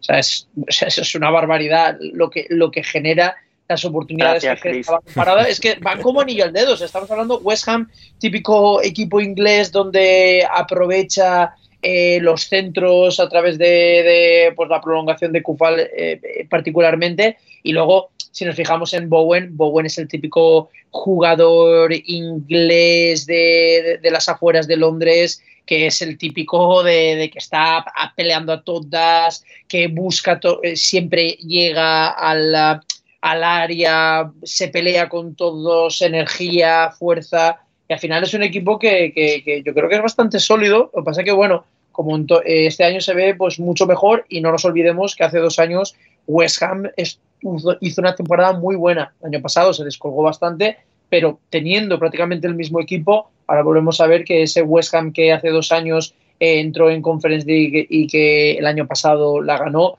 no es casualidad. Yo creo que el año pasado tuvieron, como dicen los ingleses, un blip, tuvo una, digamos, un bache inesperado, pero yo creo que el, el West Ham de hace dos años y el de este refleja la realidad de, de- del West Ham. Hmm. Y luego Sheffield, pues nada, Sí, Sheffield, la nada. eh, tampoco se puede decir mucho más. Entonces, Sí, se sí, sabe sí. Lo, que, lo, lo que hay. Equipo con muchas carencias y que, bueno, de momento sigue como entrenador eh, Paul Heckingbottom, lo cual es un tanto sorprendente, pero veremos si puede enderezar el barco o no. De momento las pintas eh, son bastante malas. Veremos también eh, Mohamed Kudus en cuanto al West Ham, que salió el último rato, no, no lo hizo mal. Y sí, lo que comentaba ahí Chris, de pequeño bache, pues eh, el mecánico David Moyes ha reajustado la suspensión de este vehículo y, y para adelante que, que van. con Ward Prowse, como bien señalaba ahí Chris, Pablo. ¿Tú, ¿A ti te gusta el Southampton? Entiendo que el Southampton está echando de menos a Ward Prowse este año. A ver, a mí me gusta WordPress. Ah, vale. Bien. Bueno, vale. O sea, nos Pero- olvidamos del Southampton. Me gusta. Bueno, pues, bueno, Es que no puedo más que, que suscribir las palabras de Chris con lo que decía de, de WordPress, de Jarrod Bowen, de jugadores que parece que está- han nacido y están hechos por y para jugar en un estilo y en una forma de. en un equipo como el West Ham de David Moyes. O sea, están hechos por y para ese equipo y, y es que WordPress para mí es el mejor fichaje en el verano, en lo que va de verano de la Premier. Y por detrás tiene a James Madison, que, que es otro que encaja como anillo al dedo en lo que quería Ángel Postecoglou, pero, pero lo de WordPress está siendo. No marcó, no asistió por primera vez desde que empezó a jugar con el West Ham, yo creo que ya es noticia, pero es increíble lo que le aporta al equipo. Y el West Ham que por fin da buenas sensaciones acordes a la plantilla que tiene, porque es que tiene un equipazo. Nada más que un equipo que por mucho que haya perdido de Clan Rice, tiene a WordPress, a Lucas Paquetá, a Jarrod Bowen, a, um, en defensa que tiene a Nayef Aguer, tiene- no sé, tiene que, que- tiene que estar en la línea de la temporada pasada, luchando por no por títulos europeos, pero sí por la zona alta y, y, y por llegar lo más lejos posible, en este caso, este año en la Europa League. Y que no nos olvidemos que Areola fue portero del Paris Saint Germain y, y Suma era central del, del Chelsea. O sea, Sí, sí. Y Areola se ha ganado el sitio de titular con todo merecimiento. O sea, Sí. está haciendo, está siendo uno de los jugadores más destacados del West Ham en este principio de, de temporada, porque ya era el momento, quizá, yo creo, esta temporada de, de hacer el relevo, de que Lucas, Lucas Fabianski, por edad y por, por veteranía, pues ya pasase más a, ser el jugador de las copas y también eh, parece que es el que va a jugar la, la Europa League, al menos la fase de grupos pero Alfonso Areola tenía que ser el titular indiscutible en, en la Premier League por los partidos que hizo la temporada pasada y también por el rendimiento que está ofreciendo en esto. O sea que, que más que acertar la decisión de David Moyes de, darle ya la victoria titular y, y confirmarse como uno de los pilares de, de West Ham. es que, vamos a ver, eh, es que si hacemos un poco recuento, o sea, lo que decíamos, Areola, eh, entrenador del, o sea, perdón, Areola, eh, portero, exportero del Paris Saint Germain, que estuvo como segundo de, o sea, del Real Madrid, estuvo en el, en el Mundial de, de o sea, de Qatar del 2022 para, para Francia, tenemos a Emerson, que es lateral, eh, si no recuerdo mal, titular de Brasil, Suma, eh, ex central del, eh, del, Chelsea cuando, cuando entraba en Europa. o sea, Paquetá, un, o sea, un, un, media punta se podría decir, o centrocampista con mucha clase. Probablemente uno, en mi opinión, uno de los mejores de, de, de la Premier League. En mi opinión, para lo Vamos, que. Lo más fácil, yo creo que lo más fácil para definir a Paquetá es que era el fichaje que quería Pep Guardiola en el Manchester City para reemplazar a Gundogan y que si no es por el tema de las apuestas, estaría ahora mismo en el Manchester City. O sea, es, con eso se define solo Lucas Paquetá. Fantástico. De hecho, te diría, ojo, y me corregís, porque tampoco es que me ponga yo a seguir a, a, al, al, West Ham de, de, forma regular, pero yo creo que como equipo debería ser un equipo de, de Europa League. Si no de Europa League, Lo. Es. Es, o sea, si empezamos a ver nombre por, o sea, nombre por nombre y los comparamos con otros clubes, sin contar el Big Six, que el Big Six, claro, si los pones ahí arriba, pues haces números y dices tú, pues si el séptimo puesto que da para Conference League, pues es, es el séptimo o el sexto, porque ahí ya me pierdo un poquito. Pues dices, bueno, vale, a lo mejor se lo tiene que correr, pero entendámonos así a grosso modo, yo creo que, o sea, debería estar ahí. Sí, sí, sí, eh, tiene, tiene la calidad para, para estar sí, en sí, esa o sea, debería estar a la altura de, de Aston Villa, Brighton, Newcastle, igual un par de peldaños por debajo del Newcastle y uno por debajo del Aston Villa, pero a la par del Brighton, yo creo que debe, debería estar el West Ham. Mm, totalmente. Sí, otra cosa es la gestión de, de, de, de, la escuadra y los partidos, etcétera, etcétera, que ya entramos a otro nivel, pero así por, por plantilla o por lo, al menos los titulares, yo creo que sí. Gonzalo, um, ese gran momento, el primero de los tres equipos que ha ganado un partido esta temporada, de los tres recién ascendidos, mejor dicho, que ha ganado un partido esta temporada, el Luton Town, primera victoria de toda su historia en la Premier League, que bueno, tiene la trampa de que descendió justo el año antes de que la Premier League se inaugurase en 1992. Pero, eh, aún así, eh, gran victoria en campo del Everton en Goodison Park. Un Everton que, bueno, pues está muy para ganar a según qué equipos, como el Brentford, donde se ajustan bien sus habilidades, sí, pero aquí contra el Luton, por muchas ocasiones que hiciesen, al final nunca hubo esa, esa, claridad total en los últimos metros y el Luton con dos grandes jugadas a balón parado aprovechó y le ganó al Everton. Gran, extraordinaria, fantástica primera victoria de, del Luton. Sí, impresionante, realmente impresionante cómo pasan los años y el Everton sigue siendo un equipo incapaz de defender eh, cualquier situación de, de, pelota parada, córner y, sí. y, demás. Es insólito, eh, porque más allá de que evidentemente los dos goles vienen de, de dos centros, eh, de un córner y de un centro frontal, em, ya antes había también avisado el, el Luton, eh, Lockyer y, Carlton Morris habían ganado también consecutivamente en dos jugadas similares. Y, y eso es algo que me, que llama la atención porque no es que el Everton vaya corto de talla para defender esas jugadas realmente. O sea, tenés a Calvert-Lewin o a Beto que son enormes, tenés a Onana que también mide por arriba de 1,90, Braithwaite y Tarkovsky en teoría también deberían defender bien esas situaciones, pero eh, esto es algo que, que viene de, ya de, de épocas con, con, Ancelotti, estamos hablando de hace varios años, mm. eh, y es muy raro. Yo intuyo que también, evidentemente, es una cierta falta de actitud, de, de, compostura para defender esas jugadas de algunos jugadores, porque de hecho el primer gol es, es un rebote que creo que es Ashley Young quien, intenta, quien la despeja, quiere despejarla sobre la línea y luego quiere hacer un gol que revolvió una patada y, y, de casualidad le pegó, pero así tenía que ser eh, un gol del Luton claramente. Y, un Everton que tuvo situaciones, que generó mucho, pero como viene siendo costumbre también de este equipo, sobre todo esta temporada, eh, le cuesta muchísimo eh, cambiar eso por, por gol, realmente. ¿sí? Le pasó contra el Wolves en, la derrota también, que, sufrieron de, después de hacer figura a, a José Sá. Acá tampoco de Kaminsky intervino demasiado, pero eh, sí que el, el, Everton nuevamente se volvió a chocar con la pared de un equipo que se repliega atrás y le cuesta un poco generar ocasiones y las que tienen materializarlas, evidentemente. Hmm. Sí, sí, sí, fue, fue realmente eh, fabuloso como el, el, Luton logró eh, resistir. Eh, Pablo, una pena que no haya sido su primera victoria en ese estadio tan bonito, tan precioso, entre casas, que se entra por una de las casas al estadio, pero gran primer triunfo. Es algo algo yo creo que, que, está por descubrir. Sí, sí, o sea, esto, esto lo sabemos nosotros cuatro que estamos aquí reunidos y damos la exclusiva, si no la gente no lo sabría. Claro, no, no se ve en ningún lado eso. Porque Claro.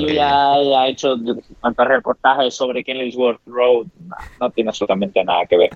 Yo, mm, con respecto a ese partido, más que por el Luton, que, que bueno, que to- tienen todo el mérito de haberse estrenado, eh, o sea, de haber sido el primero, como tú decías, de los tres equipos recién ascendidos en estrenar el casillero de victorias. Yo al, al Everton cada vez le veo más cara de Championship y se la llevo viendo desde que debutó esta temporada. en- Ya, pero tiene que quedar por Premier. debajo de estos O sea, tres, ¿eh? O sea, ya puede ponerse las pilas el Luton para ser el que le, el que le quite. Exacto. E- ese- eso es otra vez la suerte que tiene el Everton, que hay tres o incluso cuatro equipos si añades al Barmouth, que veremos a ver qué pasa con Iraola. Ahora mismo yo creo que hay un, hay un poco unas apuestas dentro de la Premier a ver quién es el primer técnico instituido, porque hay varios, yo creo, entrenadores ahí en, en la cuerda floja. Pero la suerte del Everton vuelve a ser otra vez de que hay tres, cuatro, no sé si cinco equipos que son peores ya no solo por juego, también por plantilla, porque al final el Everton está ahí porque, porque eh, los jugadores no sacan los, el- los partidos adelante, pero más la plantilla no tiene el Everton. Cuando tienes al portero titular de la selección inglesa, a James Tarkowski de central, un centro del campo con Abdoulaye Ducouré, con James Garner, y después arriba acaba de fichar a Beto y tienes a Dominic Calvert-Lewin, que juega uno de cada 257 partidos cuando no está lesionado, pero con esos jugadores te tiene que dar por lo menos para salvarte por delante de Luton Town, de Barmouth, de, de Sheffield United y de Barley. El problema es que las sensaciones que transmite son malísimas y a esto se suma que cuando salió todo el tema de, de, eh, 700 de 777 Partners, de quien iba, quien iba a comprar el club y hacerse en posesión con, con el club por su venta, decían que no podían, mm, que si, si terminaban vendiendo el Everton, no podrían echar a, a Sondage porque tendría tanta deuda después eh, que llevar a cabo por el tema de, de pagarle pues lo que le deben de contrato a- al técnico que, que tendrían que quedárselo, que, que, que habría que llegar hasta el final con, con Sondage. O sea que el Everton, no sé si habrá un arreón final del Barley que para mí va creciendo poquito a poco durante las jornadas y aunque no termina de, de llevar los de llevarse los puntos ni de conseguir victorias, algo mejor que lo que hemos visto yo creo que, que van a dar los, Hmm.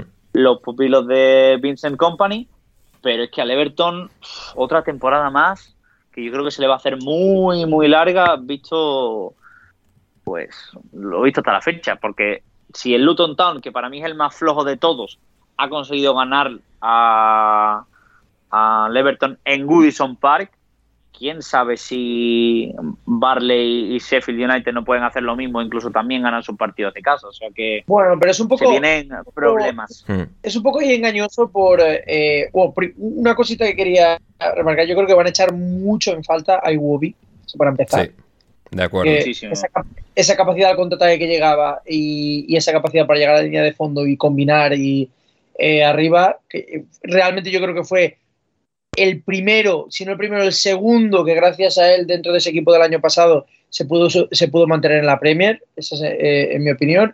Y luego lo segundo, de lo que hablábamos de los equipos eh, recién ascendidos, o sea, los ascendidos a, a la Premier, eh, por ejemplo, lo que tiene el Luton, por ejemplo, el Luton no tiene juego, tanto juego como pueda tener el Burnley y a lo mejor el Sheffield, pero lo que sí tiene, que era lo que había remarcado antes, que no, que no tiene ni, ni el Burnley ni el Sheffield, es un Morris, una capacidad de, de- meter goles y instinto para el gol.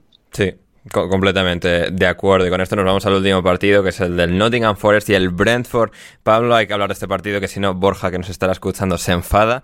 Em, partido, bueno, es, a ver, igualado, al final empate a uno, creo que justo en líneas generales. En la segunda parte, pues crece bastante el Brentford a partir de la, de la expulsión de Diniakate, marca el gol eh, Norgar y luego, pues un rato después, Nicolás Domínguez para, para el Forest eh, rescata, rescata el partido. Eh, no sé, ¿cuáles han sido tus, tus principales, tus principales con- conclusiones? Ah, Lo primero que Borja ya me ha echado la bronca en una cosa que ya le he dicho varias veces que tiene la batalla completamente perdida conmigo y es el tema de los apodos de la Premier. Yo cuando tengo un apodo para un equipo lo mantengo hasta el final y para mí el Nottingham Forest son los Tricky Trees y no serán jamás los Reds. Los Reds son los del Liverpool y esta batalla ya se lo he dicho por Twitter una y otra vez, pero la tiene completamente perdida conmigo. O sea, él puede seguir luchando con, contra eso, pero va a seguir leyendo en su timeline cuando le aparezca un tweet mío, va a seguir apareciendo los tricky trees. Bien, me gusta, me gusta. Todo lo que sea ir contra Borja con, con estas cosas pedantes, siempre a favor. Pues nada, esa, lo de Ryan Yates y su eterna lucha porque es el mejor jugador de la historia de, este deporte, mm, ahí no me meto porque, porque tampoco es que lo siga todos los días. No, hay jugadores mejores en el equipo, como Domínguez, como Mangala, como Sangaré, pero un saludo para Borja. lo único que, que sí decir, yo creo que es lo que estamos de acuerdo, no sé si Borja que el empate es justo, eh, que el Brentford está echando en falta y está notando también las bajas ya no solo de Ivan Tony, sino pues de Rico Henry, la lesión grave que, ha tenido de cruzado. Sí, Da, Silva, Ben Mee, Damsgaard, Shade, son varios. Kevin Shade, Kevin Shade ha sido el último que se ha lesionado, que lo, confirmó Thomas Frank en rueda de prensa, que iba a estar un tiempo eh, apartado del equipo y que se había convertido pues en ese tridente que más o menos forman con, con Brian Bemo y con Joan Visa. El, el alemán había se había ganado su sitio en el 11 y también lo ha perdido. O sea, el Brentford sigue siendo el mismo equipo combativo y que es muy difícil ganar y que no hay ni un partido, incluso los que pierde, que hayas dicho, oh, hoy el Brentford no ha aparecido. El Brentford siempre compite, siempre, en las victorias, los empates y en las derrotas. Y hoy se ha vuelto a ver, pero sí que es verdad que le falta un poquito de, como diría a lo mejor alguno, un poquito de punch de, de, ser ese equipo pues tan mordiente de, siempre. Eso sí, le ha servido para, sacar un punto de, City Ground, que no deja de ser un estadio complicado, que se está convirtiendo en un estadio muy difícil eh, desde que volvió a la Premier League. Y, y, el Nottingham Forest, pues que dentro de los 258 millones de fichajes que van haciendo durante todos los mercados y todas las ventanas de traspaso, ya sea invierno o verano, pues cada día hay uno hay uno de esos 200 millones de fichajes que da la cara. Hoy le ha tocado a Nico Domínguez, que la verdad que ha marcado un gol más propio de Chris Wood o de Taiwa Bonilli que de Nico Domínguez, pero, pero que le da para, para llevarse un punto. Y que al Nottingham Forest, aunque tiene sus peros y aunque el equipo, pues eso de tener tantos fichajes y al mismo tiempo también sufrir bastantes lesiones, eh, le va a acabar afectando a lo largo de la temporada no lo veo tan metido en la zona de abajo, por lo menos también por el nivel de los que vienen por detrás. Va, su objetivo no es otro que mantenerse, obviamente, y, no queda otra en, la lucha del Nottingham Forest esta temporada. Pero no lo veo sufriendo tanto como a lo mejor al Everton o, a los tres recién ascendidos. Hmm. Sí, sí, sí, no, no, totalmente de, acuerdo con eso. Antes de nuestra siguiente pausa del día de hoy, hacer un rápido repaso de la primera jornada de la Superliga Femenina que se ha disputado este fin de semana y también de Championship, en este caso en el apartado masculino. En la Superliga Femenina hemos tenido el primer partido, en el que inauguraba la temporada, al Manchester United venciendo al Aston Villa por un gol a dos, al Everton cayendo 1-2 en casa contra el Brighton, el Bristol City recién ascendido en sustitución del descendido Reading eh, la pasada temporada, eh, que es uno de los equipos más clásicos que fueron de los clubes que más pronto apostaron por el fútbol femenino y que luego se pues, han visto un tanto eclipsados por la llegada de las grandes superpotencias del fútbol inglés al fútbol femenino. En su caso, el Bristol City se ha estrenado con derrota contra el Leicester, que es el otro gran candidato a descender. Pues en este caso, el Leicester empieza la temporada como líder de la Superliga femenina tras ganar 2-4 al Bristol City. El Arsenal ha perdido 0-1 con el Liverpool también. El Manchester City se ha estrenado con victoria 0-2 en campo del West Ham. Ha sido todas eh, victorias en campo rival, menos la que parece que se puede materializar eh, ahora, que estamos con el partido en vivo y en directo. El Chelsea ganando 1-0 al Tottenham, que completaría la jornada ya con los 12 equipos habiendo disputado al menos un partido. Así que veremos si el Chelsea finalmente vence al Tottenham o no. Pero esos han sido los, resultados eh, de los seis partidos. Uno todavía en vivo, todos con victoria y derrota, ningún empate, así que así es como empieza el fútbol femenino. Y en el caso de Championship, en el apartado masculino, como decía, el Leicester también impecable porque también es líder aquí, 24 puntos de 27, otra victoria más para el equipo, perdón, para el equipo de Enzo Maresca después de caer entre semana en Copa contra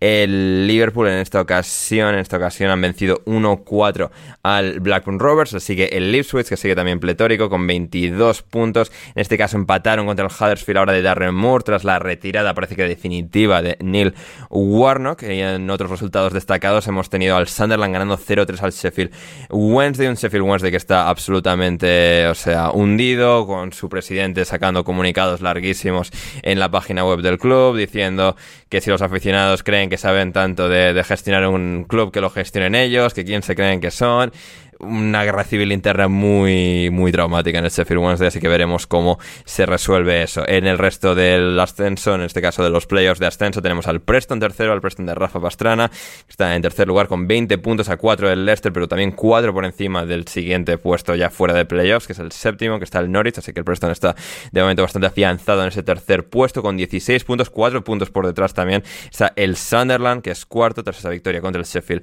Wednesday, tenemos al Hull City también con 16, al Cardiff de Enol Bulut, sexto también, al Norwich de David Wagner, como decía, séptimo, tenemos al West Brom de Carlos Corberán, del español Carlos Corberán, octavo lugar, y los dos recién descendidos, además del Leicester, Leeds y Southampton, ambos con 13 y el descenso lo completan Queen's Park Rangers en Rotherham y el ya mencionado Sheffield Wednesday. Y bueno, pues eso ha sido el repaso a lo que ha sucedido básicamente en la Superliga Femenina y en Championship. Y antes de irnos a, la pausa, Pablo, sé que te tienes que marchar, que, tienes planes en, el día de hoy, así que eres libre de, ir a, cumplirlos, aunque sí que mencionar, Pablo, que la última vez que tú y yo quedamos así una tarde y tal y fuiste a, a hacer planes, siempre recordaré que el Chelsea echó a Graham Potter y te tuviste que volver a casa. Esperemos que no haya ningún despido importante ni ninguna movida rara en las próximas horas. Eh, además, justamente el plan es el mismo y que voy a ver el Betis eh, fuera de casa. ese es el plan que tengo, que tengo hoy. Como también ocurrió, en ese caso era, si no creo mal, un Betis Atlético de Madrid. Eh, que tal y como llegué al sitio de ver el partido, entré por la puerta y saqué el portátil de la mochila para escribir sobre la institución de Graham Potter. hoy no veo a ninguno de los grandes que hayan instituido, a no ser que Eric Tenaz diga que se va o, algo extraño. Espero que tampoco el Chelsea. Confío en todo y que no eche a Mauricio Pochettino, hoy también para como cerrar un poco el círculo. Confío en eso.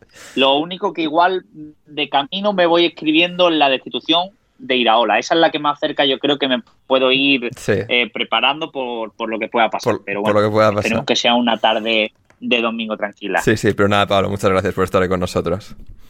Un placer, como siempre, compañeros, y nos escuchamos, eh, leemos y, vemos, vemos no, pero nos escuchamos, leemos y todo en, la próxima. Exacto, puedes seguir a Pablo en arroba Montano en Twitter. Y mientras tanto aquí seguimos en alineación indebida que tenemos que comentar eh, las preguntas de, de, nuestra querida audiencia y cosas por ahí que se nos han quedado en el tintero. Volvemos con mucho más aquí en alineación indebida.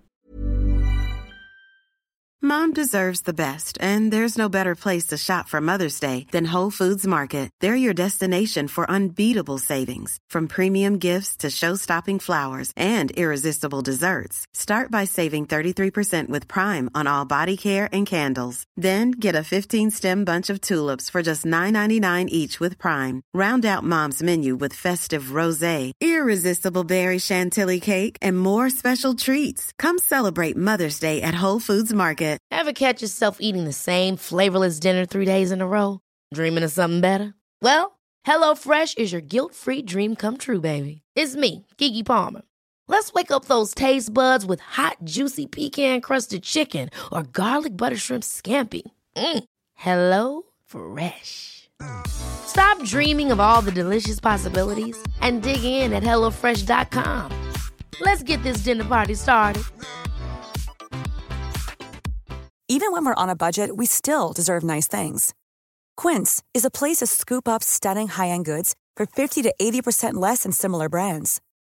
They have buttery soft cashmere sweaters starting at $50, luxurious Italian leather bags, and so much more. Plus, Quince only works with factories that use safe, ethical, and responsible manufacturing. Get the high-end goods you'll love without the high price tag with Quince. Go to quince.com/style for free shipping and 365-day returns.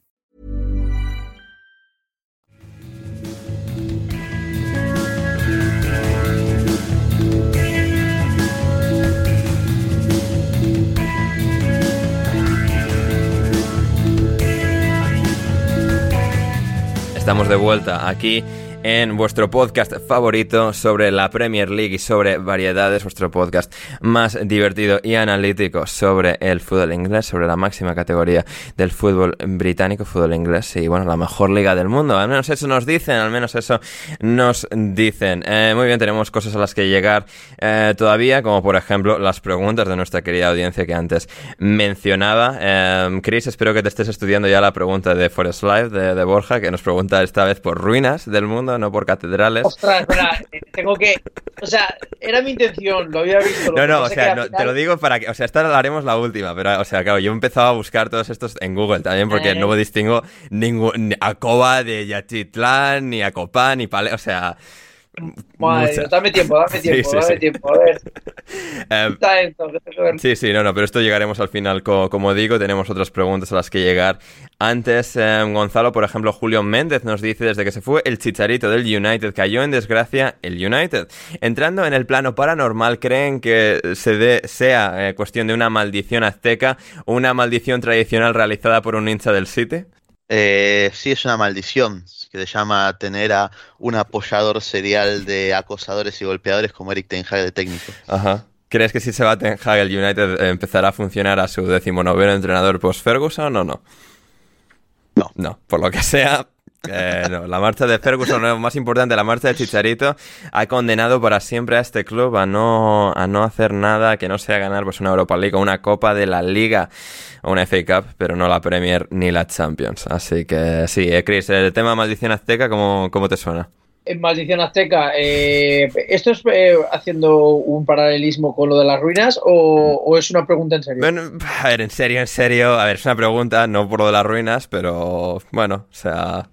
o sea, ¿Cuál, cuál es la, ¿Cuál era, si me refrescas un poco la memoria? Sí, de sí, o sea, la- es, es esto, o sea, el United va mal, no porque, no porque esté mal gestionado, sino porque la marcha de Chicharito desató una maldición azteca sobre este club.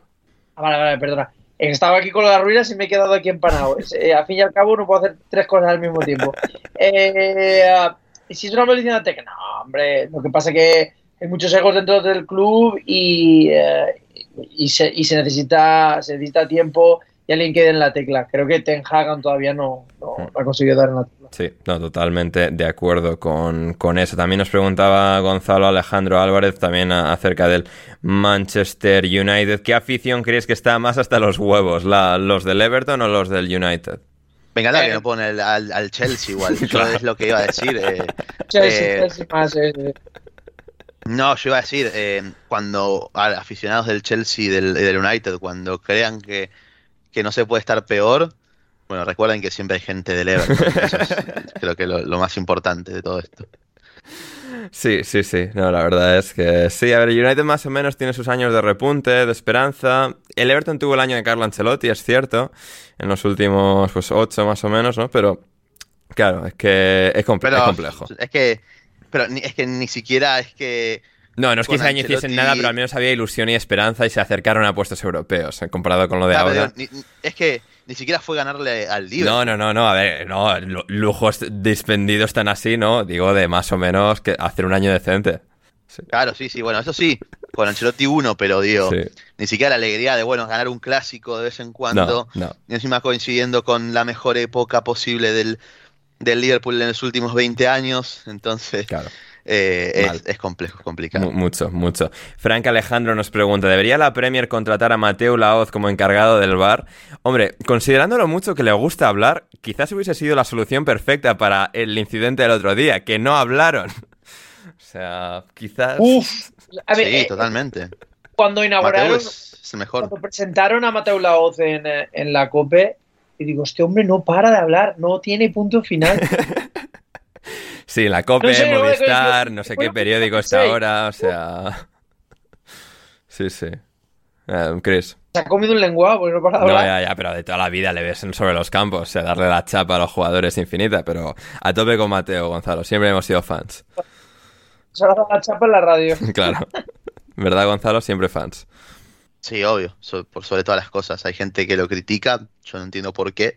Eh, entiende, tipo que entiende el fútbol, un árbitro que entiende el fútbol, es suficiente. Después tenés 50 pelados en Premier que no tocaron una pelota en su vida eh, y, hacen cualquier cosa fecha tras fecha. Y uno que, que habla, que, que se chamulla a los jugadores ahí, se tira una sonrisita. eh, Sí, sí. es necesario también eh, en parte. Gonzalo, Gonzalo, ¿tú crees, ¿tú crees que Mateo Laoz entendería a Benedetto, delantero del Boca Juniors, que tiene un 3 para 4 a favor del- de, de Boca en un contraataque y decide disparar a, a 30 metros del área? Muy Y- crack. Uy, no te puedo creer, casi, casi gol de River. Bueno, no importa. Eh, sí, yo creo que lo entendería. Ma- Mateo entiende, es que Mateo entiende todo. Ese es el, el punto, esa es la Pero, cuestión. y, y les preguntaría, y hablaría con ellos por el nombre. ¿Cuál es el nombre de Benedetto? Sí, eh, Darío. Le llamaría Darío. Darío, le diría Darío. Sí, sí, sí. Darío, no me hagas Buen el intento, lío. buen intento. Uh, eh, como el chiste del otro día que hice, ¿no? Correcto, Vamos- correcto. Vamos allá, Tom. Efectivamente. A ver, ¿qué más tenemos? Eh, para Gonzalo, top 3 de salsas para asados, quiero saber. Para asados. Sí. A ver, y las dos mejores. No, no, no, no. Las dos mejores, chimichurri y, mm, y salsa criolla. Las dos mejores. Bien. Dependiendo para lo que quieras. Yo creo que chimichurri va más para el, el, el chori, el chorizo, por ejemplo. Ajá. Y después la criolla con, con las carnes va, va muy bien. Que de hecho la criolla hasta puede ser una ensalada en sí misma. Eh, búsquenla si quieren. Es muy parecido al, al pico de gallo, tiene cierto parecido Ah, mira. eh, para los mexicanos. y una última. Es que para mí esas dos están más que bien en un asado. Si quieres ponerle, te aceptaría barbacoa, creo que es lo que más pega, pero no es algo que... O sea, acá hay mucha la, la gente consume barbacoa, todo, pero no sé si en un asado es lo más tradicional de ver, pero, pero por decir salsas así que se me vengan ahora, sí, diría eso. Criolla 1, 2 chimichurri, 3 barbacoa, pero un 3 muy, muy lejano. Excelente. Gonzalo, excelente. traidor, podrías haberme llevado un asado. Eh, a ver, a ver, a ver, pará, pará. Cris, yo, yo te llevé a un bodegón y yo me Que pedí estuvo un... muy bueno, que estuvo muy Pero bueno. pará, pará, pará. Yo me pedí un tremendo bife de chorizo con salsa de crema y champiñones. Eh, Dai, mi novia, que nos acompañó, se pidió una trucha en manteca con pimienta espectacular. Y Chris se pidió una milanesa. Madre mía, qué vergüenza. Lo más básico. Qué Lo vergüenza. más básico. Pero había que probar las milanesas de. de... Es verdad, igual está, estaba muy buena igual, estaba muy buena la milanesa, pero pero ahí corre, era más de una ahí podías haber pedido una carne, pero bueno, sí tienes razón, tenemos que ir a una parrilla. Claro, claro, pero típica no a un bodegón para que nos hagan ahí un... No, no, no, o sea, allí con amigos tuyos que puedas tener, hacer una cosa bien hecha. Madre mía, Sí, Chris sí, con sí, los amigos de Gonzalo. Qué miedo. Si hay próxima, si hay próxima en Argentina lo, lo haremos. Me gusta, me gusta, lle- llegará, llegará ese día. Ah, fantástico, Perfecto. fantástico. Em, a ver, ¿qué más tenemos? ¿Qué más tenemos? Para eh, mi pregunta, Lobato. Ander, el límite de horario de las preguntas es para ver el meltdown de las Swifties en el partido de Kansas City. Eh, no, simplemente que no hay segundo partido de Premier y para qué esperar tres horas a grabar el podcast cuando podíamos grabar básicamente justo después del, del Nottingham Forest Brentford. Así que es aprovechar el tiempo y, y terminar de publicar esto lo antes posible, que hay muchas cosas que hacer, Lobato.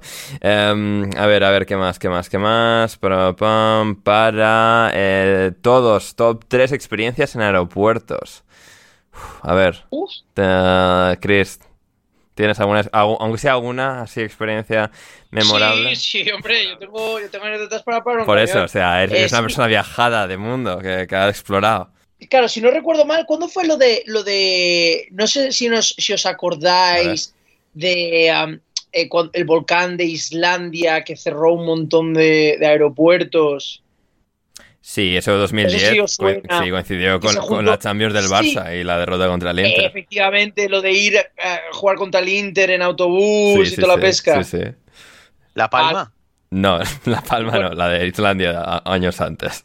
No, la de Islandia. Pues bueno, esa ya de primeras ya me pilló que yo estaba visitando a una amiga en Londres, Ajá. que ella estaba haciendo su tercer año de carrera, porque yo estudié filología inglesa, que lo mencioné en uno de los podcasts. Entonces ella estaba en su tercer año y ella está estudiando en Londres. Entonces fui a visitarla. Entonces me quedé allí una, semana y media. Entonces, claro, apareció esto, el tema de, la, nube esta volcánica que cerró el trans- o sea, todo lo que es el, el, eh, lo aéreo, pues no se podía, ningún vuelo podía salir. Y entonces, bueno, se- se- al final, eh, una semana después, reabrieron todo. Con la, con la gracia mía que, bueno, yo como ya después de, de llevar una semana y media visitándola, añádele otra semana en la que siempre hacía la misma ruta, es decir, ella vivía en Roehampton, en la zona de Roehampton, entonces yo cogía el autobús, me iba hacia Hammersmith, en Hammersmith pillaba el metro y el metro ya me iba para el centro y ya veía lo- todo lo que tenía que ver. Eso era mi día a día. Sí. ¿Qué ocurrió? Eh, cuando ya por fin eh, volvieron a abrir el, el, pues eso, los, El eh, tráfico eh, aéreo. los aviones, el tráfico aéreo, correcto, empezaron a abrir el tráfico aéreo, pues ya pillé un vuelo a las dos semanas y media para ir. ¿Qué es lo que ocurrió? Que hice mi trayectito. De siempre iba con mis auriculares, pillé el autobús, me fui hasta, hasta, mm, hasta Hammersmith.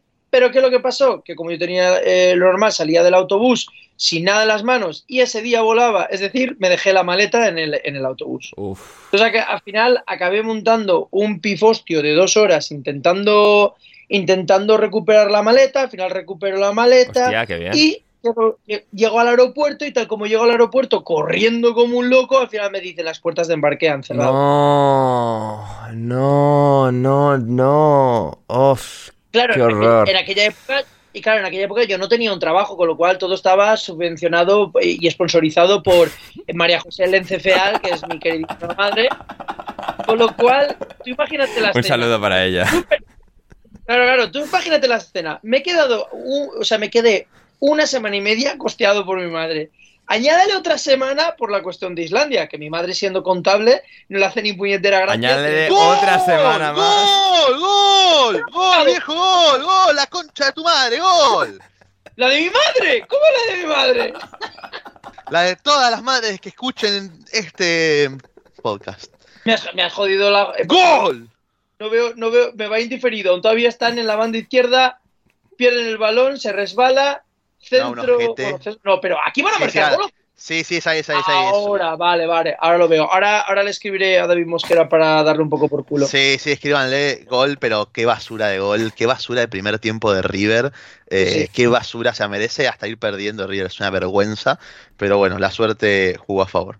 Eso es verdad. Bueno, siguiendo con, Eso, el- otra la- sema- con o la- sea, dos semanas extra, ¿no? O dos y media. Dos sema- claro, claro, tú pones la semana y media costeada por mi madre, añádele otra semana por un imprevisto de natural, y luego cojo y yo digo, madre de Dios, la que me va a caer encima. Llamo a mi madre y digo, mamá, Ha pasado algo. mamá, Me, eh, me han eh, robado, me han violado.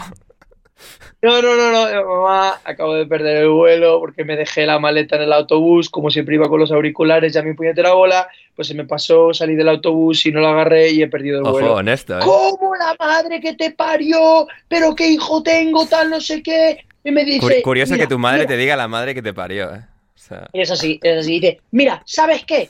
Mira, ahora mismo estoy muy cabreada. Ahora mismo estoy muy cabreada. Ya te llamo. Claro, Claro. yo me quedé, no va de coña, dos y tres horas.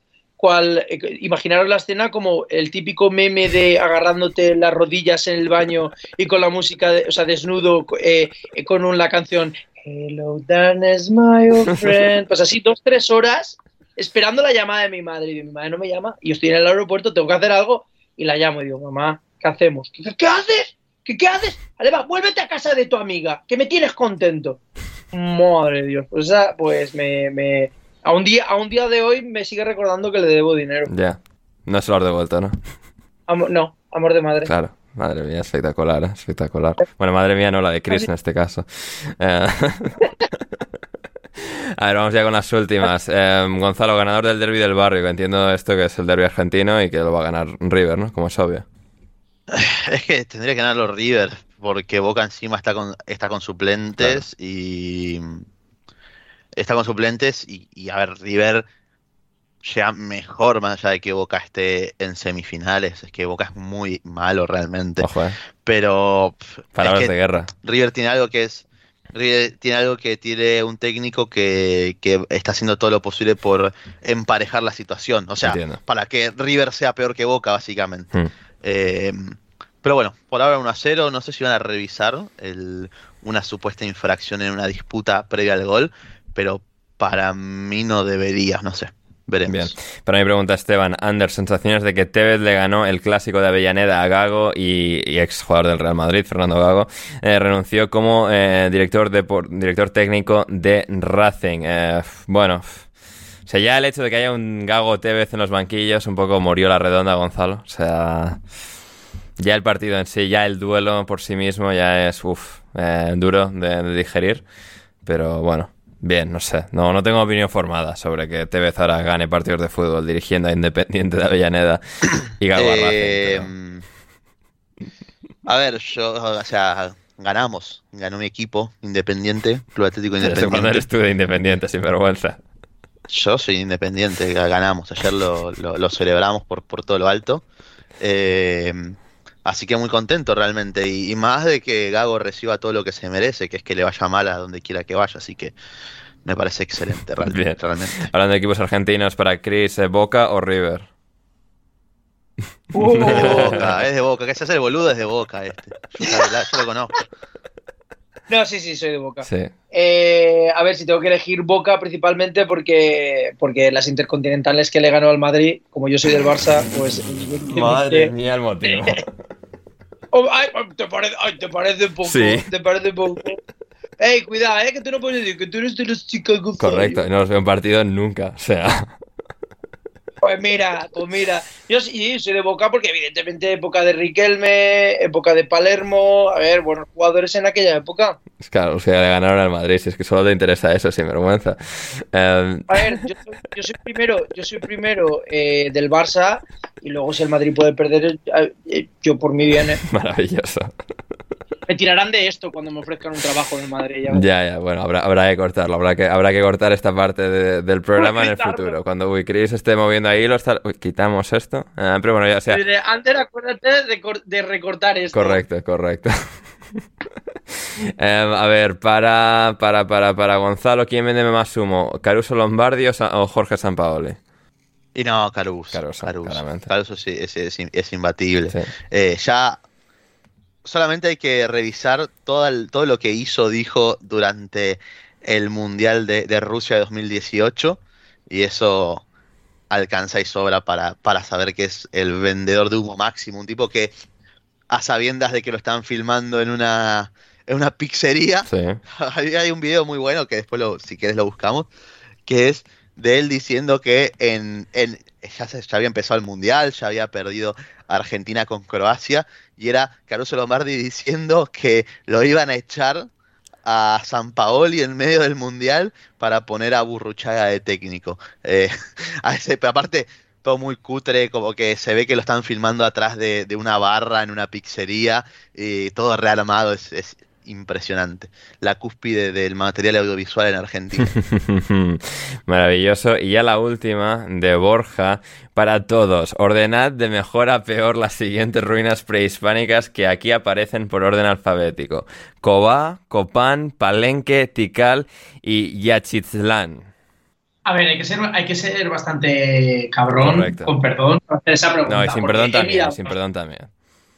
Porque he mirado las fotos de esas ruinas y me están diciendo que es mejor una piedra, dos piedras, tres piedras o cuatro piedras juntas. Porque básicamente, o sea, tampoco, tampoco es que haya mucha fantasía, también es verdad, cuando dicen que se llaman ruinas. Y son ruinas, porque no se ven a... O sea, es como, es como si te dicen, ¿qué prefieres? ¿Un pantalón roto, un pantalón más roto o un pantalón tres veces más roto? O sea, pues, pues dices tú, pues ninguno. Pero bueno, si tengo que elegir, pues elegiría en base a, a cómo, cómo de graciosos son los nombres. Con lo cual, yo iría por eh, Palenque eh, como primero. Eh, luego iría por Tikal, segundo, que me hace bastante gracia el nombre Tikal. Luego Tenochtitlán, iría por tercero, más que nada porque parece un mouse. Claro, que, que- claro, que yo cuando busco Ya- Yachitlán me manda a Tenochtitlán. O sea, no sé si es lo mismo que. Ah, vale, pero- pues me ha salido lo mismo. Claro, claro. Ah, por- Borja, por Dios, ponte Ah, las vale. pilas. Joder. Y luego los últimos, el Copán, el Cobán y el Cotán y el Corán y lo que quieras. Sí, sí, sí. O sea, a ver, el Cobá tiene la más alta, o sea, menos la foto que hacen es siempre, o sea, la ruina pirámide esta es, o sea, la más alta de todas. Eh, bueno, que es que en Palenque también, hay- o sea, Palenque tiene que ir número uno. Vamos a poner a Cobas segunda y luego, pues sí, la de... Este de Tenochtitlan, esto va a ir lo último, que es un poco la más fea de, de los cinco. Y sí, tercero pues va a ir Copan y cuarto Tikal. Hala, ya está. Gonzalo, ¿firmas? Sí, sí, como gran conocedor de- del, tema, soy muy de acuerdo. Fantástico, con esto nos vamos. Sí, Por bueno, ahora. espérate un segundo. Eh, Está eh, normal, porque él es un conocedor de ruinas, como River. No sé, eh, el resultado de en estos momentos indica otra cosa. La ruina sería la bombonera en todo caso, engancha sin, sin terminar. Bueno, bueno. Espero que esto le llegue a Chris, llegue a Chris a, a David, perdón, estoy mal con los nombres. hoy. Sí, sí, bien. Eh, se lo haré llegar, que, que escuche la última parte de esto. Y, y nos vamos eh, por hoy. Nos vamos por hoy. Seguida Chris en arroba cmlence en Twitter, en Instagram, que está un poco más activo en arroba chris.morenolence y eh, a Gonzalo en Twitter en arroba gonzalocarol29, a mí en arroba Anders Hoffman y por supuesto al programa en arroba podcast indebido. Y una vez más, si queréis apoyar a la causa eh, monetariamente de forma económica, tenéis el primer link en la descripción, patreon.com barra alineación indebida. Vais ahí, os suscribís a cualquiera de los niveles y podréis contribuir a que esto se siga haciendo, a que los programas se sigan produciendo aquí en alineación indebida. Em, Chris, gracias. No, gracias a, gracias a ti, gracias a vosotros. Ya sabes que yo siempre me lo paso bien eh, aquí, eh, poner un poco nota de color. Y, y nada, pues esperando a la próxima para, para seguir debatiendo estas jornadas eh, entretenidas. Correcto, es que nos ha llegado de hecho una pregunta sobre la, sobre la bocina, perdón, eh, para Chris que se siente protagonizar 12 Dale. años de esclavitud. 12 años de esclavitud, pues eh, no está mal, no está mal. Además, entendiendo que estoy en un país en el que es muy eh, hay mucha diversidad, pues es una buena forma de entender, eh, am, digamos, eh, momentos históricos eh, penosos de la historia. Entonces, eh, es una buena forma de entender. Todo. Efectivamente. Y Gonzalo, gracias. Gracias a vos, Ander, Chris, Pablo también que ya se fue. La pasé bien, me perdí el primer tiempo de- del Superclásico, pero lo agradezco porque peor no se puede jugar. Así que me ahorré unos 45 minutos de salud mental. Muchas gracias a todos. Ahora procede Gonzalo a ver la segunda parte. Yo soy Ander Iturralde, muchísimas gracias a todos los que habéis estado al otro lado, a los que habéis llegado hasta el final. Espero de verdad que lo hayáis disfrutado y volvemos casi seguro el jueves. Puede que haya algún, com- alguna complicación al final, vuelvo tarde el miércoles, todo debería ir bien, pero si hay algún retraso en los trenes, puede que tenga que salir el podcast un día tarde. En principio estará el jueves en patreon.com barra alineación indebida la versión completa, la versión premium del episodio, como siempre, intersemanal. Una última vez, yo soy Andrito Ruralde, espero que lo hayáis pasado bien y hasta que nos volvamos a reencontrar, una vez más, pasado bien.